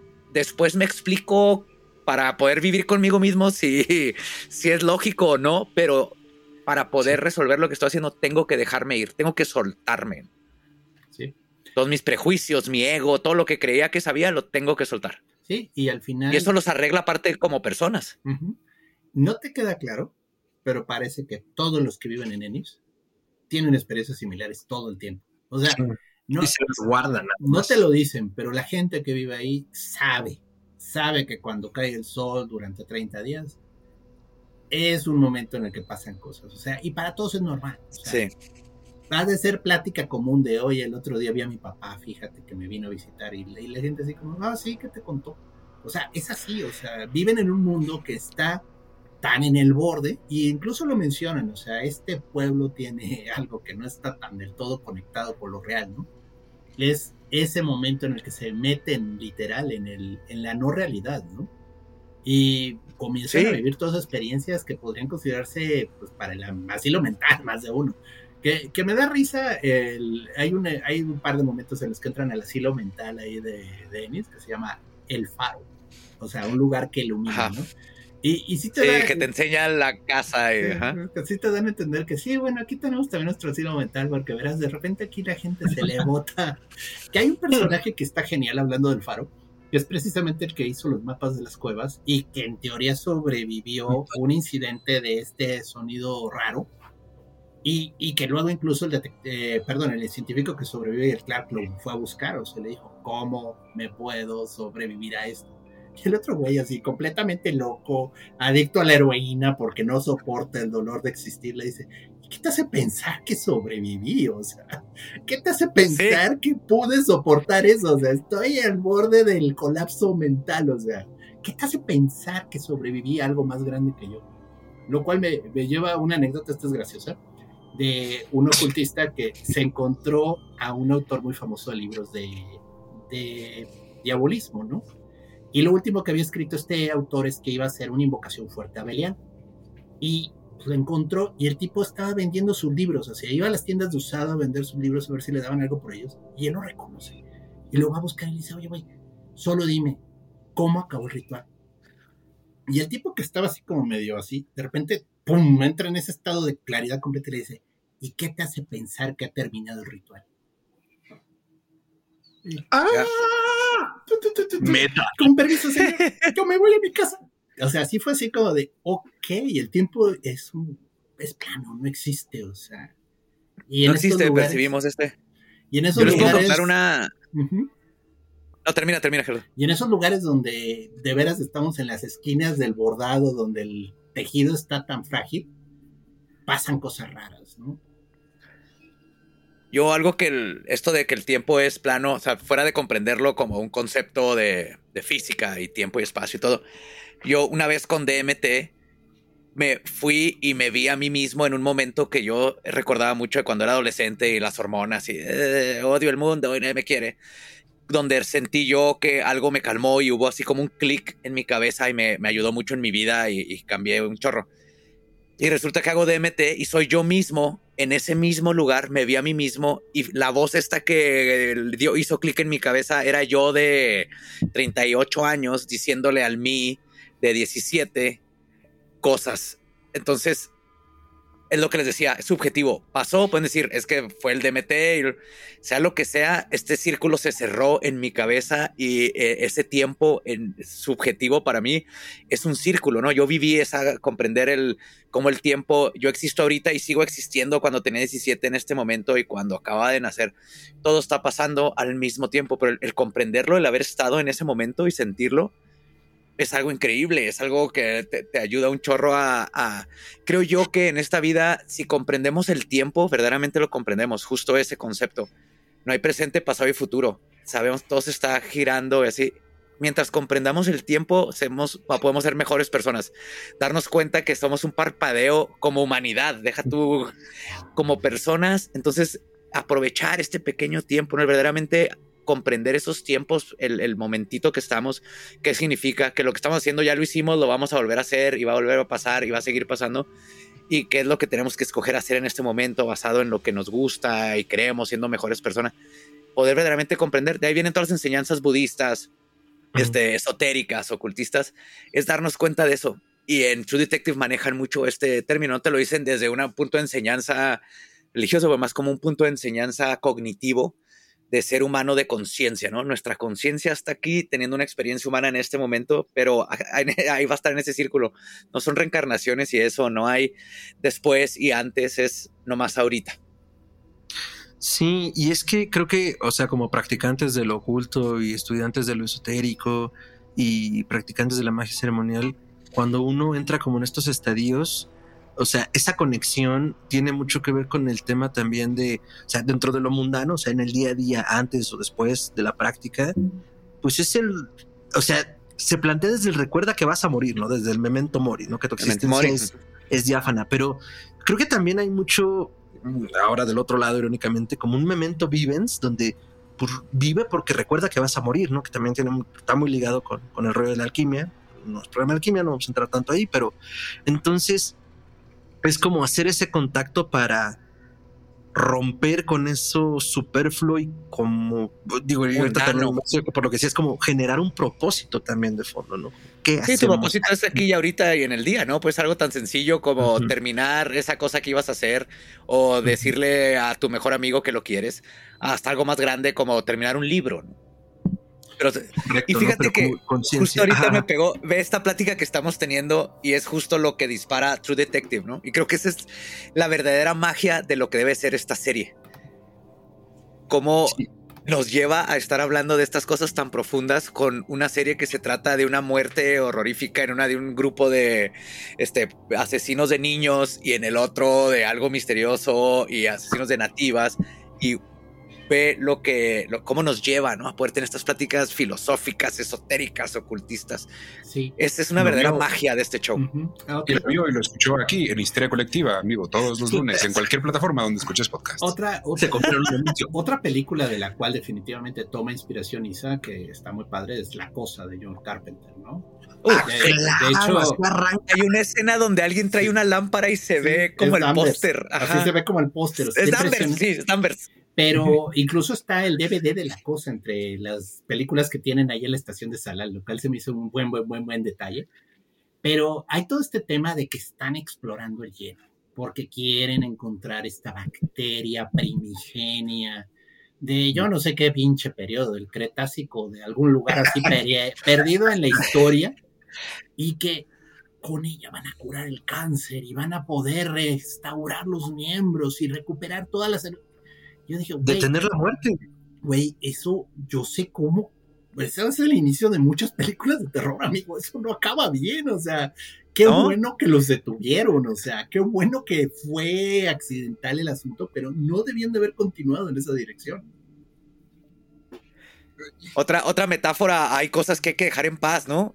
La, la muerte es natural, vivimos porque morimos, hay que dejar la muerte ser, ¿no? Y también hay que dejar que las bacterias del Cretácico se queden allá y, y ya, ¿no? Aceptar esas cosas, igual que hay, hay monstruos, pueden haber monstruos en el abismo que no hay que, no hay que ir a picarles con un palo, ahí déjalos. Si me picas uno, se va a enojar, güey. Y luego me salta a mí, no a Así ti, güey. Tú se- te la pago yo. Tuvieron su oportunidad. Sí, así comienzan todas las historias de terror. Y más de una vez he leído, encuentran macrobacteria. Es tan grande que se puede ver a simple vista. Y dices, güey, eso yo no lo quiero en mi mundo. No, No. Déjenlo ahí, déjenlo congelado. Fíjate, fíjate cómo llevamos un poquito más de una hora hablando de todo esto, güey. Y todo esto cabe en una serie cuyo hilo principal es un caso de posible asesinato o la muerte de unos científicos, güey. Que a lo mejor lo podría resolver en unos dos episodios, pero se toman el tiempo de explorar todos estos conceptos, todas estas cosas, todas estas referencias para, digo, al final sí llegar a, una conclusión, ¿no? Que ahorita vamos a esa, pero creo que eso es lo que lo hace especial, ¿no? Y diferente a, todas las otras series que estamos viendo y que nos están presentando todas las plataformas y, y tal, que, que no se van con la fácil de, ah, bueno, pues te voy a poner un caso chismoso para que te dé morbo y entonces vas a estar episodio con episodio aquí porque te va a dar morbo, güey. No, te va a o dar sea, todas es- las respuestas. Ah, aparte te voy, a, te voy a contestar todo, güey, te voy a dejar todo texto. claro y no, o sea, se, se van a explorar cosas distintas, cosas que no ves como en cualquier otra serie o en, cualquier otro lado, pero no es adoctrinamiento, güey, no, no, no te quieren como atraer a algo, no, simplemente es, oye, esto también existe, esto también es parte del mundo natural y de gente que está allá en un lugar que ni te imaginas, a lo mejor estás conociendo por primera vez gracias a esta serie y está ahí y, existe, ¿no? Y lo puedes investigar más y creo que ese también es un valor agregado que tiene esta serie y en particular esta temporada. Estoy de acuerdo, porque además es muy amigable para quien ojalá no tenga un acercamiento como directo a todo esto, que le pueda generar interés. Y además, eh, ah, ya me acuerdo que iba a decir, se me estaba yendo. Eh, el asunto cuando uno escribe es que pues generas como Biblias, personajes, les creas arcos, les creas motivaciones, les creas historias completas y mucho de eso no, no llega y la verdad no tiene por qué llegar a tu libro, a tu película, a tu serie. Es para que sea verosímil, para que incluso haciéndole falta todo ese contexto a la audiencia, pues el personaje sea creíble, ¿no? Pero pues muchas veces, y es lo que he notado en algunas, pues en el horror es más sencillo, o sea, más sencillo de ver. Bueno, a lo mejor para mí porque consumo horror de madres. Bueno, el punto es que eh, pues te das cuenta cuando de repente alguien suelta demasiado de esa Biblia, ¿no? Como es como, y entonces los pasos para vencer al Salal son estos, paso número uno. Y dices, güey, o sea, déjame descubrirlo, cuéntamelo en la historia. que pasa mucho con el audio, o sea, con, con el podcast como audio relato y con el cine, ¿no? Como que a la banda se le olvida que el cine, pues por eso tiene imágenes, porque así te va a contar la historia, ¿no? Tienes que darme todo ese texto. O con el audio, ¿no? Pues cuéntamelo con diseño sonoro, llévame y, y méteme en esa aventura y no, no me des un narrador omnisciente que me esté explicando todo, ya sea dónde debo ver, ¿no? Que la historia me diga dónde ver conforme se desarrolle. Perdón. Y la neta, creo que Night Country lo hace espectacular en ese Yo, sentido. yo sí tengo una pequeña Sí. queja y de nuevo, me encantó, pero Ay, no. Un pequeño problema de las historias detectives, y les digo yo que me he chutado la ley y el orden, víctimas especiales. Eh, que de nuevo, Dick Wolf es buen, eh, es buen productor, pero el, el problema de estos episodios cortos de la ley y el orden es que siempre te tienen que presentar al culpable en los Sí. primeros cinco minutos del episodio. Es una regla no escrita de las historias de detectives. El who done it lo tienes que explicar. Vean incluso esta muerte en Venecia, te tienen que decir quién fue. No te dicen el fue, pero te lo presentan. Cuando te están presentando los protagonistas, debes de decir, ah, eh, fue él. Uno de ellos. Aquí, muy discretamente, Isa, de veras mis respetos porque lo contó muy bien, nos explica. Fueron las señoras. Fueron las de la limpieza. Y te lo Y presentan. nos en dio ese- todas las pistas, ¿eh? Sí, y ahí estaba. La mano sin los dedos desde el principio. Y la- cómo reaccionan con cosas sutiles cuando preguntan, ¿conoces el símbolo? No lo dejó, porque mucha gente Sí. dijo, ay, como que lo forzó el final. Y yo, no, no lo dijo desde el principio, nos dio todas las pistas. Ahí estaba. Y bueno, es, es una moraleja para todos. Siempre traten bien a las personas que hacen la limpieza en su casa. Este, nunca traten mal a las ñoritas. Aunque no, El- solo trátenlos bien por ser. Trátenlas bien, respétenlas, de si de vez en cuando, este, denles un, ahora sí que Ay, no. compártanles cosas bonitas, un regalito, porque nunca saben en qué momento se van a juntar el gremio de trabajadoras de limpieza domésticas y te van a hacer un fuente ovejuna, que por cierto, fuente ovejuna es también una buena explicación de lo que pasó en esa estación. No sé si la conocen, es una obra de Lope de Vega. por favor. La frase, la frase Fuente Ovejuna es famosa porque es ¿Quién mató al comendador? Y la respuesta que dicen todos es Fuente Ovejuna, señor. O sea, fue el pueblo, chinguense. Eh, Así el I am Spartacus, así literal. O sea, entonces, Ajá. el menos esperado fueron las señoras, definitivamente. Y sí le meten todo este elemento sobrenatural súper increíble. Pero al final sí hay una explicación de, güey, a ellas también las perseguía el fantasma. Pero es que ahí no, eso es lo que a mí me encantó de ese final, güey, porque hay la, la explicación racional del, ok, sí llegaron todas estas señoras con su atole. Tamales. Y estos camotes, camotes, Estos este, camotes, güey. Aquí en Juárez no habían hasta hace como cuatro Ay, años no, y me sacó un pedo de ese totote ese ruido. Dije Silent Hill, porque está en la casa. de- para muchas- Saludos. ya luego te acostumbras. Pero bueno, llegan todas estas y ya te, te empiezan a contar, o bueno, ellas empiezan como a no confesar, porque mañosamente no confesaron, pero sí contaron su historia. Contaron su pedo, ¿no? historia. Contaron su historia, que es una ficción, no tan ficción. Y, y te cuentan ya que llegan y agarran a todos estos cuates, excepto a- al ex de Claro. Annie, porque pues se, se escondió en la trinchera, como el cobarde que es. No, no, pero es que Y- él sí estaba conectado. O sea, él sintió, está despierta, viene para acá, así literal. Pero eso no le quita culpa, güey. No, Sí, o sea, claro, claro, Ron Forrest Ron, o sea, sabía que venía por él, o sea, sabía, dijo, Sí, y también una metáfora, está despierta la, la furia del enojo femenino, Sí. de lo que les están haciendo, la madre Eso. naturaleza, la, la- el espíritu femenino, la, la fémina sagrada, ¿no? Hay tanto, tantos niveles, con nomás esa frase está despierta. sí, No mames, claro. Ah, hermoso, güey. así es. Y de hecho Pero hay continúa, muchas, perdón, Fran. Hay muchas alegorías a la diosa Sedna, que es una diosa de esa cultura. Es cultura sí, hindú. justo.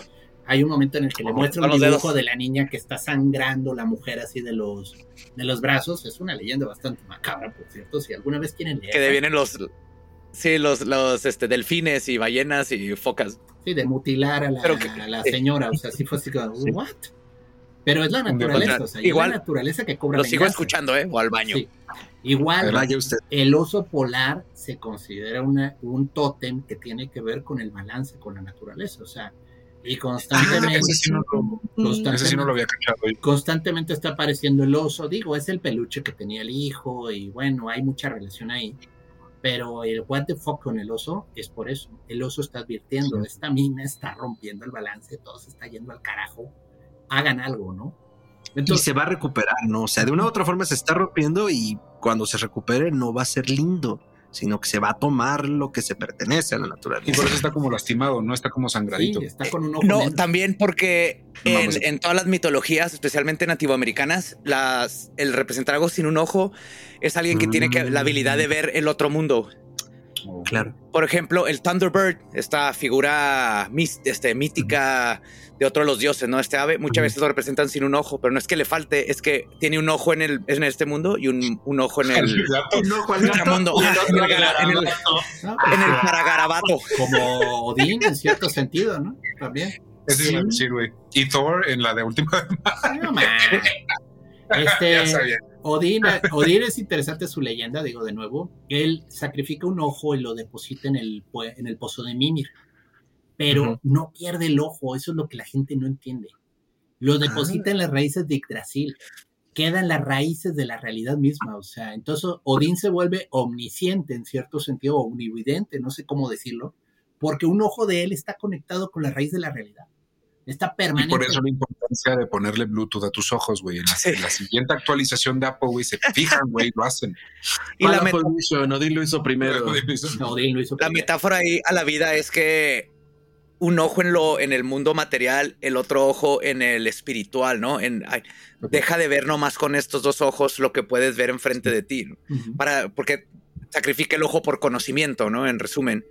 Pero el conocimiento no viene de lo que ves, viene de lo que está dentro. Entonces tienes que dejar de ver con estos ojos todo el tiempo. Sí. Es, es hermoso, ¿no? Cuando, cuando conoces bien la esotérica, es una enseñanza preciosa de cómo debemos de trascender aquí y ahora, no cuando nos moramos. Sí. Y es que se trata, o sea, el esoterismo y el ocultismo y lo mágico, digo, va a ser muy reduccionista, no me maten en los comentarios, pero en principio, pues trata mucho de descifrarnos a nosotros mismos, ¿no? O sea, es introspectivo, es. Es, de entendernos para entender, o sea, descifrarnos para empezar a descifrar ese conocimiento que emana o que parece ser que emana de afuera cuando en realidad pues, la, la- la llave es esta, ¿no? Entonces, Sí. Y básicamente, o sea, el esoterismo es llegar a eso, el ocultismo lo que hace es oculta para ser visible, ¿no? Es co- cómo hacemos que, que sobreviva conocimiento antes de escrituras y todo esto, vamos a hacerlo historias, mitologías, para que la gente que sepa reconozca los arquetipos y la simbología y las metáforas. Entonces viene justo, justo de estas cosas. Por ejemplo, algo bien interesante es que el libro de los muertos egipcio y el, y el budista no es el libro de los muertos, es el libro para los que están muriendo. Sí. Entonces es el libro de los vivos. de Todos hecho- estamos muriendo, ¿no? De hecho, se dice el nombre verdadero del libro es el libro de para avanzar a través de la noche. The Book of Going Forth by the Night. Eso es lo que significa Sí, el libro entonces- de los muertos. qué chido. Sí. Y si lo lees con este, mucha gente lo ve, ah, esto es lo que va a pasar con lo que los egipcios creían que pasaba después de que te mueres. No, es como tener una vida y trascender en este tiempo y cómo tener esas introspecciones y comprenderte. sí, sí, sí. Ese es el ocultismo con la filosofía esotérica. Ujú. Otra cosa que a mí me encantó, digo, de nuevo, ya en estos cierres de los personajes, es que Navarro no tiene nombre, ¿no? Y varias veces en la serie le dicen, ¿y cuál es tu nombre? Así, muy inuito, o sea, como queriendo decir, tienes un nombre criollo, así muy, muy, como diríamos aquí en España, pero ¿cuál es tu verdadero nombre, no? Y no lo tiene, lo olvidó. Y hasta le dicen, lo olvidaste, ¿verdad? Y, y ella lo, lo recupera a través de esta visión, ¿no? Y cuando ya van a hablar con la, la jefa del, del H Sindicato de Trabajadoras de Limpieza, slash vengadoras de jefes malévolos, este, le dice, ¿cuál es tu nombre, no? Y se lo dice y le dice, ah, sí, mi, mi abuela se llamaba así. Y le dice, ¿qué significa? Y dice, es la luz que llega después de la oscuridad. Así literal. El cambio fue, Salal era la oscuridad y en el momento en el que llegas estás trayendo de vuelta la oscuridad, eh, la luz a la oscuridad. O sea, bien. Y ahora, aquí hay algo bien bonito de los nombres, que es en muchas culturas, por ejemplo, como los romani, los gitanos, son los, los roma, ¿no? Los romani, igual con los inuitas, los, las, los niños, niñas tienen tres nombres. En los romani es el nombre romani, el nombre de en donde estén, porque son nómadas, entonces están en México, pues le pueden poner Antonio, Roberto, algo. Y el tercer nombre es el nombre que secreto, es el nombre que nomás sabe la mamá y el hijo o la hija, güey, porque los nombres tienen poder, ¿no? En todos los pactos con criaturas, en todos los hechizos, necesitas saber el nombre, ya sea del, del objeto paranormal para controlarlo o de la persona para hacerle algo. Entonces, antes en estas culturas, entre la mamá y el hijo había es su verdadero nombre, entonces no le puedes hacer daño. Este, porque no te sabes su nombre verdadero, pero al mismo tiempo esa identidad la tienes que tener, porque ese es tu nombre verdadero que te da la mamá directo, ¿no? La mujer que te dio a luz. Y entonces era muy importante en esta cultura y para Navarro, sin su nombre todavía no existe, porque para que algo exista tiene que tener nombre. ¿no? Inmedi- no, no, no, no, no puede existir sin nombre. Entonces ella, en su forma de y su este en sus tradiciones no existía sin ese nombre. Y por eso cada vez que le preguntaba, ¿no te sabes tu nombre? Ella, no, este no, no existo. ¿Cuál es mi nombre que me hace pertenecer a mi tribu a mi gente? Porque Inuit significa la gente, ¿no? Igual que Romani significa la gente. Y todos los nombres de, de- de los nativos, de las naciones fundas- este, fundadoras, significa son, la gente, somos nuestra gente que vivimos en este lugar. Muy bonito, muy este. Entonces ella no tenía ese lugar en su tribu porque nunca tuvo la oportunidad de que su mamá le dijera el verdadero nombre que le pertenecía, que la hace existir.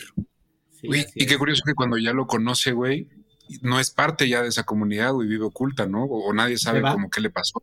Se, Se va, va. Tiene, tiene, ahora sigue como Spock en Los Simpsons. Mi misión aquí se ha cumplido. Pero si Yo no hizo nada. No sé Ah, qué opinen. No sé qué opinen ustedes, pero yo en mi historia, porque también me gusta mucho eso, ¿no? Como lo- pero en mi Claro. historia sí vivió, ¿no? Se encontró, logró sobresalir todo. Está muy tonto que vaya y se. No la Sí, sí. veo quitándose la vida después de haberse encontrado, pero lo que sí hizo es escapó Ennis, que es otra metáfora que se escapó de todo esto que la tenía atada adentro, pero primero tuvo que despertar adentro para poder escapar Ennis, que es la metáfora de lo que la tenía amarrada.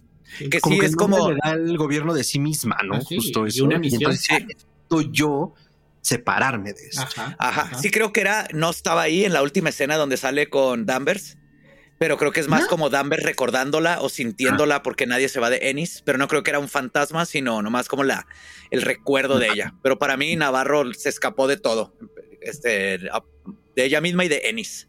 Así es. Rompió ese espacio liminal en el que estaba al no tener nombre. ¿no? Sí. Sí, de hecho, Y si Warner mete las manos, se escapó a Luisiana, donde encuentra dos detectives ya muy viejos Ay, que alguna mano. vez. A Warner le están vendiendo en partes, están vendiendo el cascajo. Yo no me fiaría de eso. Sí, güey, no, eso sí me da un poco de miedo, pero no, no va a pasar. ojalá que no, No va a pasar. ojalá que no. Yo sé que Isa va a hacer un buen papel. Nada más espero que sí le den un poquito de licencia y de apertura para que pueda que contar una buena historia y no esté presionada. Tengo fe que ¿Sabes sí, qué? porque así, así empezó. O sea, le dijeron, pues, fuimos a, nos invitaron al estreno y ahí habló un poco Isa. Y básicamente llegó y dijo, tengo estas ideas. Le dijeron, ¿qué quieres? Y ella dijo, quiero True Detective. Y le dijeron, vas. Entonces desde ahí tuvieron fe en ella, en darle True Detective, con una historia que ya, ella ya había medio escrito. Entonces, Ok. si le dieron eso y Isa tiene esa mentalidad, yo creo que tengo toda la fe en que todo se va a dar así a su tiempo, a gusto. Y también, pero también nosotros como espectadores, porque también vivimos en un tiempo en donde tenemos un entitlement horrible, donde queremos que la serie salga ya. ¿Y por qué no fue así? Y a mí no me gustó que la cambien. ¿Por No, qué no se te gustó, los estudios? Nunca lo hicieron. mira. ¿Por qué ahora? ¡Qué horror! Yo- sí, sí, Porque sí. ahora es de toda- dinero. Ahorita toda- no existiría Goonies o Gremlins o Back to the. Future porque Oh. no es factible. O Dios nos libre, rápido y furioso, o sea, para el caso. o sea, sí, Sí. hay que arriesgarse. No, yo digo, yo personalmente hablando de odios hacia autores, este, odio a George R. R. Martin, o sea, el tipo no le perdono que no acabó su serie, o sea, y lo que hizo HBO iba bien, iba bien, iba bien, hasta que llegaron a donde ya no había novela y sorpresa, se les vino abajo toda la historia de una manera espantosa, ¿no? Más Star Wars, ¿no? Porque los escritores dijeron, ya, acábalo para irnos a hacer una Star Wars. Y se quedaron No ni con una ni con nada. otra. Sí. Pero ahí tenemos House of Dragon, que va muy bien. Sí, pero tal fue la frustración de Martin de ya me harté de que me presionen de terminar Game of Thrones, que me voy a ir a hacer precuelas. In game C. Así. Y, y reseñar hamburguesas, ¿no? O pizzas, siempre se me olvida qué es lo que Sí, le encantan las pizzas. A la convención, al el pueblo al que va, ¿A quién no? reseña pizzas. Eh, George R. R. Martin, yo lo he seguido en su blog hasta que me harté. Él siempre reseñaba pizzerías a las ciudades a las que iba a congresos de ciencia ficción. Y dos, era un gran fan de los gigantes de Nueva York. Entonces, les iba bien a los gigantes, eh, les iba mal a los gigantes. Escribía no 10 caía. páginas si le iba bien, ¿no? Si le iba mal. Parece broma, Oye, o sea, pero sí decíamos, ojalá ganen los gigantes para que ya saca un otro libro. O sea. Ahorita que, que metemos un pinky en la fantasía, güey, me acabo de acordar con lo que dijiste tú, Joe, de, de los nombres como reales y que eso es como el- la esencia de la cosa. Hay una serie que es muy de nicho, güey, y es una serie de fantasía juvenil que se llama Eragon. De hecho, por ahí salió una Ah, sí. película como bastante... Ah, tiene sus fallas, pero tiene sus cosas muy buenas. Y, y güey, me eché las- la saga y te explican que en, el, en este mundo los elfos hablan su dialecto, pero su dialecto es el, el, el, el original, güey, el, el esencial. Mm. Entonces, si tú, por ejemplo, le hablas a, a un animal, pero por su nombre élfico, no, no puedes mentir en este idioma y te va a hacer caso, ¿sabes? O sea, te puedes de verdad comunicar con su esencia, güey. Ay, Entonces- Rich, eso, eso Ya sé, Pasolini lo copió totalmente a, a Úrsula. K. Le en El Mago de Terramar. Es lo mismo. Por eso te estoy diciendo No, que yo- es fantasía juvenil, güey, pero me acordé, güey. Pero Por eso le híjole. es la mejor que la vieja. Híjole, es que Terramar es muy bonito porque igual todo tiene un nombre, pero los que hablan el idioma verdadero, o sea, cada palabra que dicen es magia, son los dragones. Y es muy peligroso Ujú. enfrentarte a un dragón porque el maldito bicho, con solo hablar contigo, te puede embrujar. O sea, entonces así como de todo el mundo le saca la vuelta a los dragones. Está muy padre el concepto ahí. Yéndonos a lo de nombres, hay igual otra serie de ficción moderna que se llama Los Archivos Dresden. Están muy divertidos. Harry Dresden es el único mago que aparece en el directorio telefónico en Chicago. Y el tipo tiene un negocio de detective. Está muy divertido porque el autor que, que lo escribió eh, dice, miren, todos los magos siempre son súper inteligentes y siempre resuelven el problema de formas. Harry Dresden es un plomero. Llega con el martillo y con la llave de tuercas en otra mano. O sea, él llega a dar de marrazos. O sea, no tiene muchos hechizos ni mucha elegancia. Él llega a fulminar. Está muy divertido. ¿Cómo Está muy divertida la serie, pero bueno, en los archivos de Dresden, eh, aquí el tema está que Harry tiene un nombre porque su madre era maga, larguísimo, de como 10 nombres. Y cada vez que invoca un demonio, le da uno de sus nombres. Pero en el momento en el que le dé todos los nombres que tiene, el demonio lo va a hacer su perra. Entonces, él, él literal así lo mide, los cuenta, los atesora, porque sabe, esto se me acaba y ya valió. Y feo. Y me acordé mucho ahorita que estábamos hablando de los nombres. Graciosísimo, dice el doctor. Es hilarante.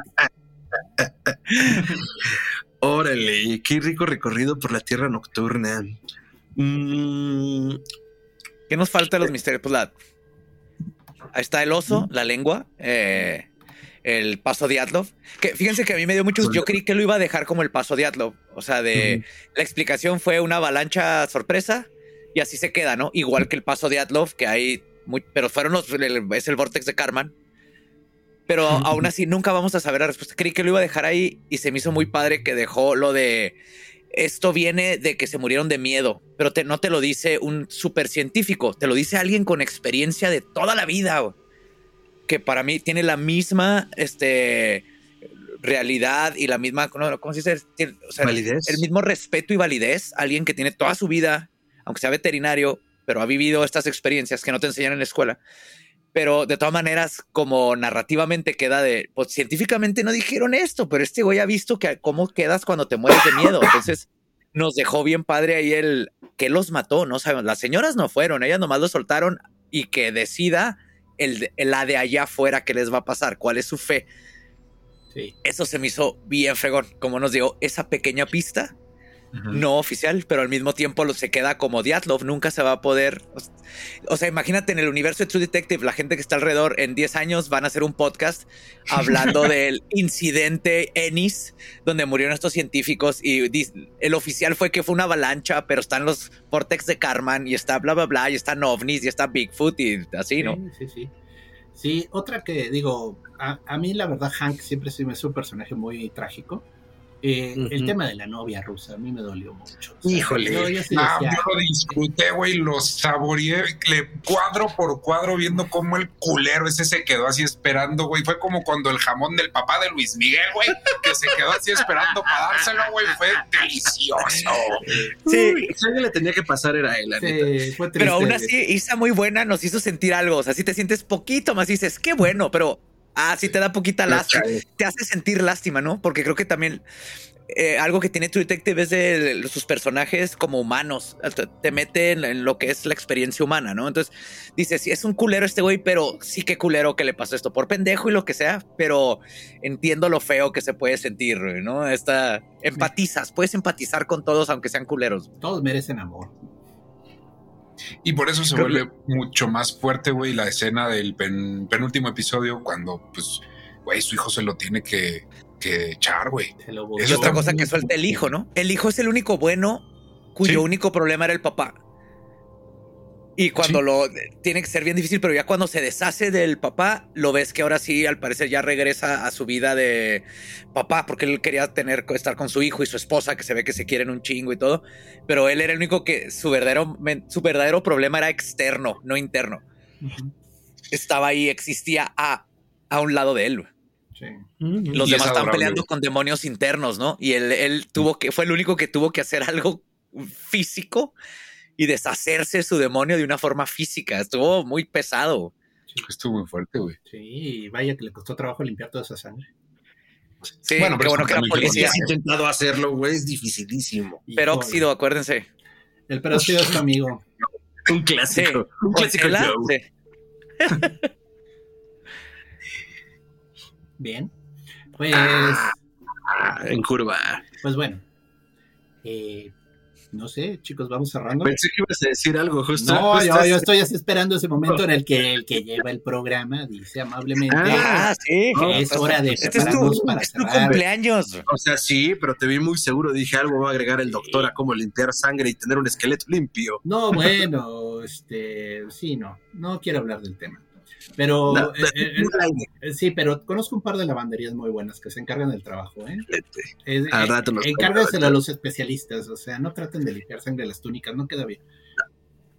No, ni sangre ni cera, por amor de Dios. La cera es espantosa en la tela, es espantosa. La cera es del diablo.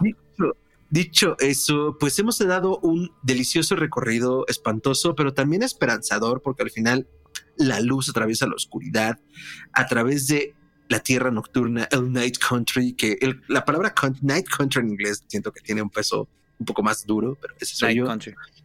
Y este, y la verdad es que hemos sobrevivido al Salal una vez más. Y pues no me queda más que agradecer a cada uno de ustedes. Primero que nada a la audiencia, porque nos debemos a ustedes, queridos amigos. Eh, muchas gracias por estar por acá, muchas gracias por escucharnos, muchas gracias por estar cuatro años y celebrar nuestro primer cumpleaños, porque somos de año bisiesto. Entonces, mañosamente, eh, para estar en el espacio entre los espacios, Historia Colectiva nace el 29 de febrero de 2020. No sabíamos lo que nos esperaba, nadie, definitivamente. Febrero de 2020 era todavía tranquilo. Ah, güey, mira, vacaciones, como con la influenza H1N1. Hay una gripita rondando en, la, en, el, en el entorno, no, no pasa nada. Ah, pero, güey, ¿te acuerdas, güey, que empezó? No mames, güey, ¿cómo vamos a grabar, güey? Pues en Zoom, pero ¿cómo en Zoom, güey? Pues a ver, vamos a intentarlo, güey. Ay, sí, míranos ahora en HD haciendo una transmisión en vivo, directo y conectado a Ciudad Juárez con el buen Joe. Joe, muchísimas gracias por hacerte este espacio en nuestro aniversario. Significa mucho. Gracias, gracias por considerarme, invitarme. Y pues no sé si tiene algún proyecto, alguien que quiera anunciar. O sea, ya sabes. Ah, justo eso íbamos. Este, eh, antes, antes de cerrar el programa, pues compartimos las redes sociales y en qué andamos. Entonces, eh, podría parecer una obviedad, pero por favor, Joe, ¿dónde puede seguirte la gente, tus redes y en qué andas? Pues yo, a mí me encuentran como el Badiablo, con B grande, el Badiablo en todos lados. Este, ya me conocen por eh, leyendas legendarias, historias del más acá. Pero ya muy, muy, muy, muy pronto, al fin ya faltaba lo técnico, pero esperen Condado 20, que va a ser este un show de Dungeons and Dragons. ¡Lo sabíamos! Vimos esa mesa y teníamos esperanza. Y esa salida del Dolop no podía ser coincidencia. Aquí lo oyeron primero. Hay que escoger, sí, sí, es, el primero oficialmente. Este.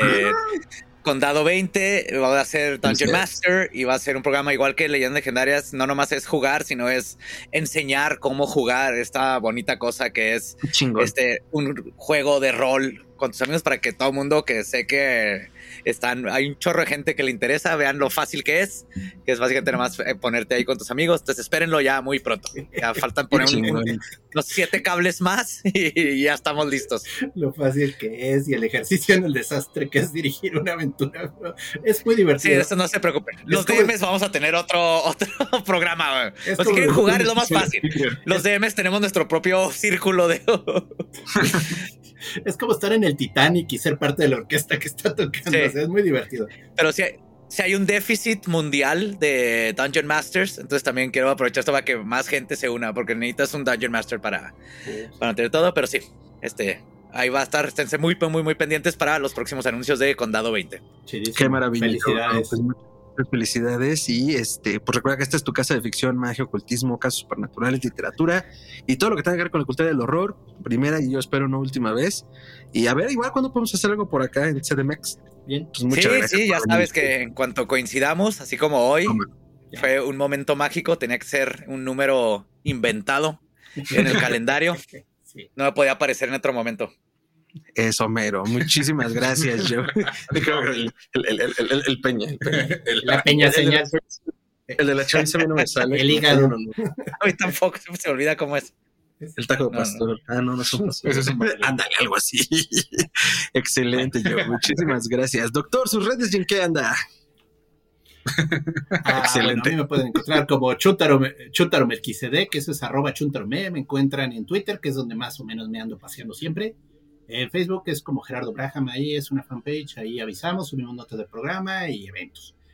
Eh, próximo curso, esto está interesante, me junté con los del cómic oculto y vamos a hacer un, curso que se llama Alan Moore, eh, Prometea, Alan Moore y la apoteosis de la conciencia. Va a estar muy interesante. Nos vamos a echar un viaje mágico, místico, musical a través de este cómic que la verdad está padrísimo, donde Alan Moore da su teoría de la magia, viajan por el árbol de la vida, traen el apocalipsis al mundo y pasan cosas divertidas. Excelente, doctor. Y ya lo saben, sigan pendientes de sus redes para cursos de tarot, astrología, magia. Siempre el doctor está abriendo un curso de principiantes o intermedios y ya estás en ese punto. Entonces, atentos a sus redes. Ricardo, redes sociales, ¿en qué andas? Arroba Tiranosaurio Rix en Twitter e Instagram para seguir. Ah, y en, en las redes de Histeria Colectiva para seguir viendo series de este tipo y películas de este tipo, porque ya estamos haciendo mini micro reseñas así Ujú. muy cool. Y arroba Musicronautas en TikTok y esperemos que por fin ya pueda volver. No hacer un episodio al año, pero es más un hobby ese tampoco anda impresionando mucho, güey. Entonces ahí vamos este, contando música y la historia de la música también. Ya te dije que voy a editar el video mañana. Sí, no. Pero es diciéndome eso. Este, sí, bueno, ya tienes el audio. Excelente. Eh, a mí me pueden encontrar como arroba mantrasay, esa es cuando la tiene doble al final en todas las redes. Y Histeria Colectiva Podcast lo pueden encontrar como arroba histeria horror, igual en todas las redes, excepto TikTok, porque ahí no le cambié el username. Entonces en TikTok estamos como arroba podcast histeria. Ya estamos ahí intentando hacer eh, micro contenido. Por lo pronto están subiéndose los trailers. Que ahora hacemos una cosa muy interesante en video, como pues para que lo vea la chavista, ya saben, eh, con subtítulos y cosas así. Ay, me ando entendiendo yo. Sí. Entonces, este, síganos por allá. Este, chéquelo, he prometido desde hace varios meses, pero hubo caos, destrucción y vacaciones. Entonces, también estén atentos a mis redes para algunos cursos que estaremos impartiendo eh, por aquí, por acá, por acullá. Y igual uno con el doctor. Estamos preparando una cosita interesante, de la cual de hecho tenemos una junta mañana para ir afinando detalles, pero por lo pronto será una cosa de tarot, de magia, de ocultismo, apreciación cinematográfica y artística, arte terror y bueno, el ocultismo en el arte a través de los tiempos, pero ya estamos afinando detalles. Eh, al final igual, pero no al último. Kandinsky Kandinsky sería muy chido, eh, porque el es punto el, el plano... que, verga. es el que regresó el arte, a- bueno, la magia al arte. Te va a pasar, ¿no has leído mi tesis? ¿No te lo he pasado? No, Mi tesis de No, maestría justo viene toda la historia de la magia y el arte, cómo empiezan juntas, se separan y con Kandinsky y todo el expresionismo regresan. Ya. Pero ahorita que dijiste eso te va a funcionar, te va, a- te va a servir. mucho. Edúcate, edúcate que. Va, va, va. No, no, nos, nos escribimos para que me le eche Joe. Y Sí. ya ven, ya se me olvidó qué iba a decir. tus redes. Ah, Perdón. no. Al final, no, no, no, está muy bien, yo. No, aquí el señor que me está, me está llenando de sudor y mostaza. Suélteme, señor.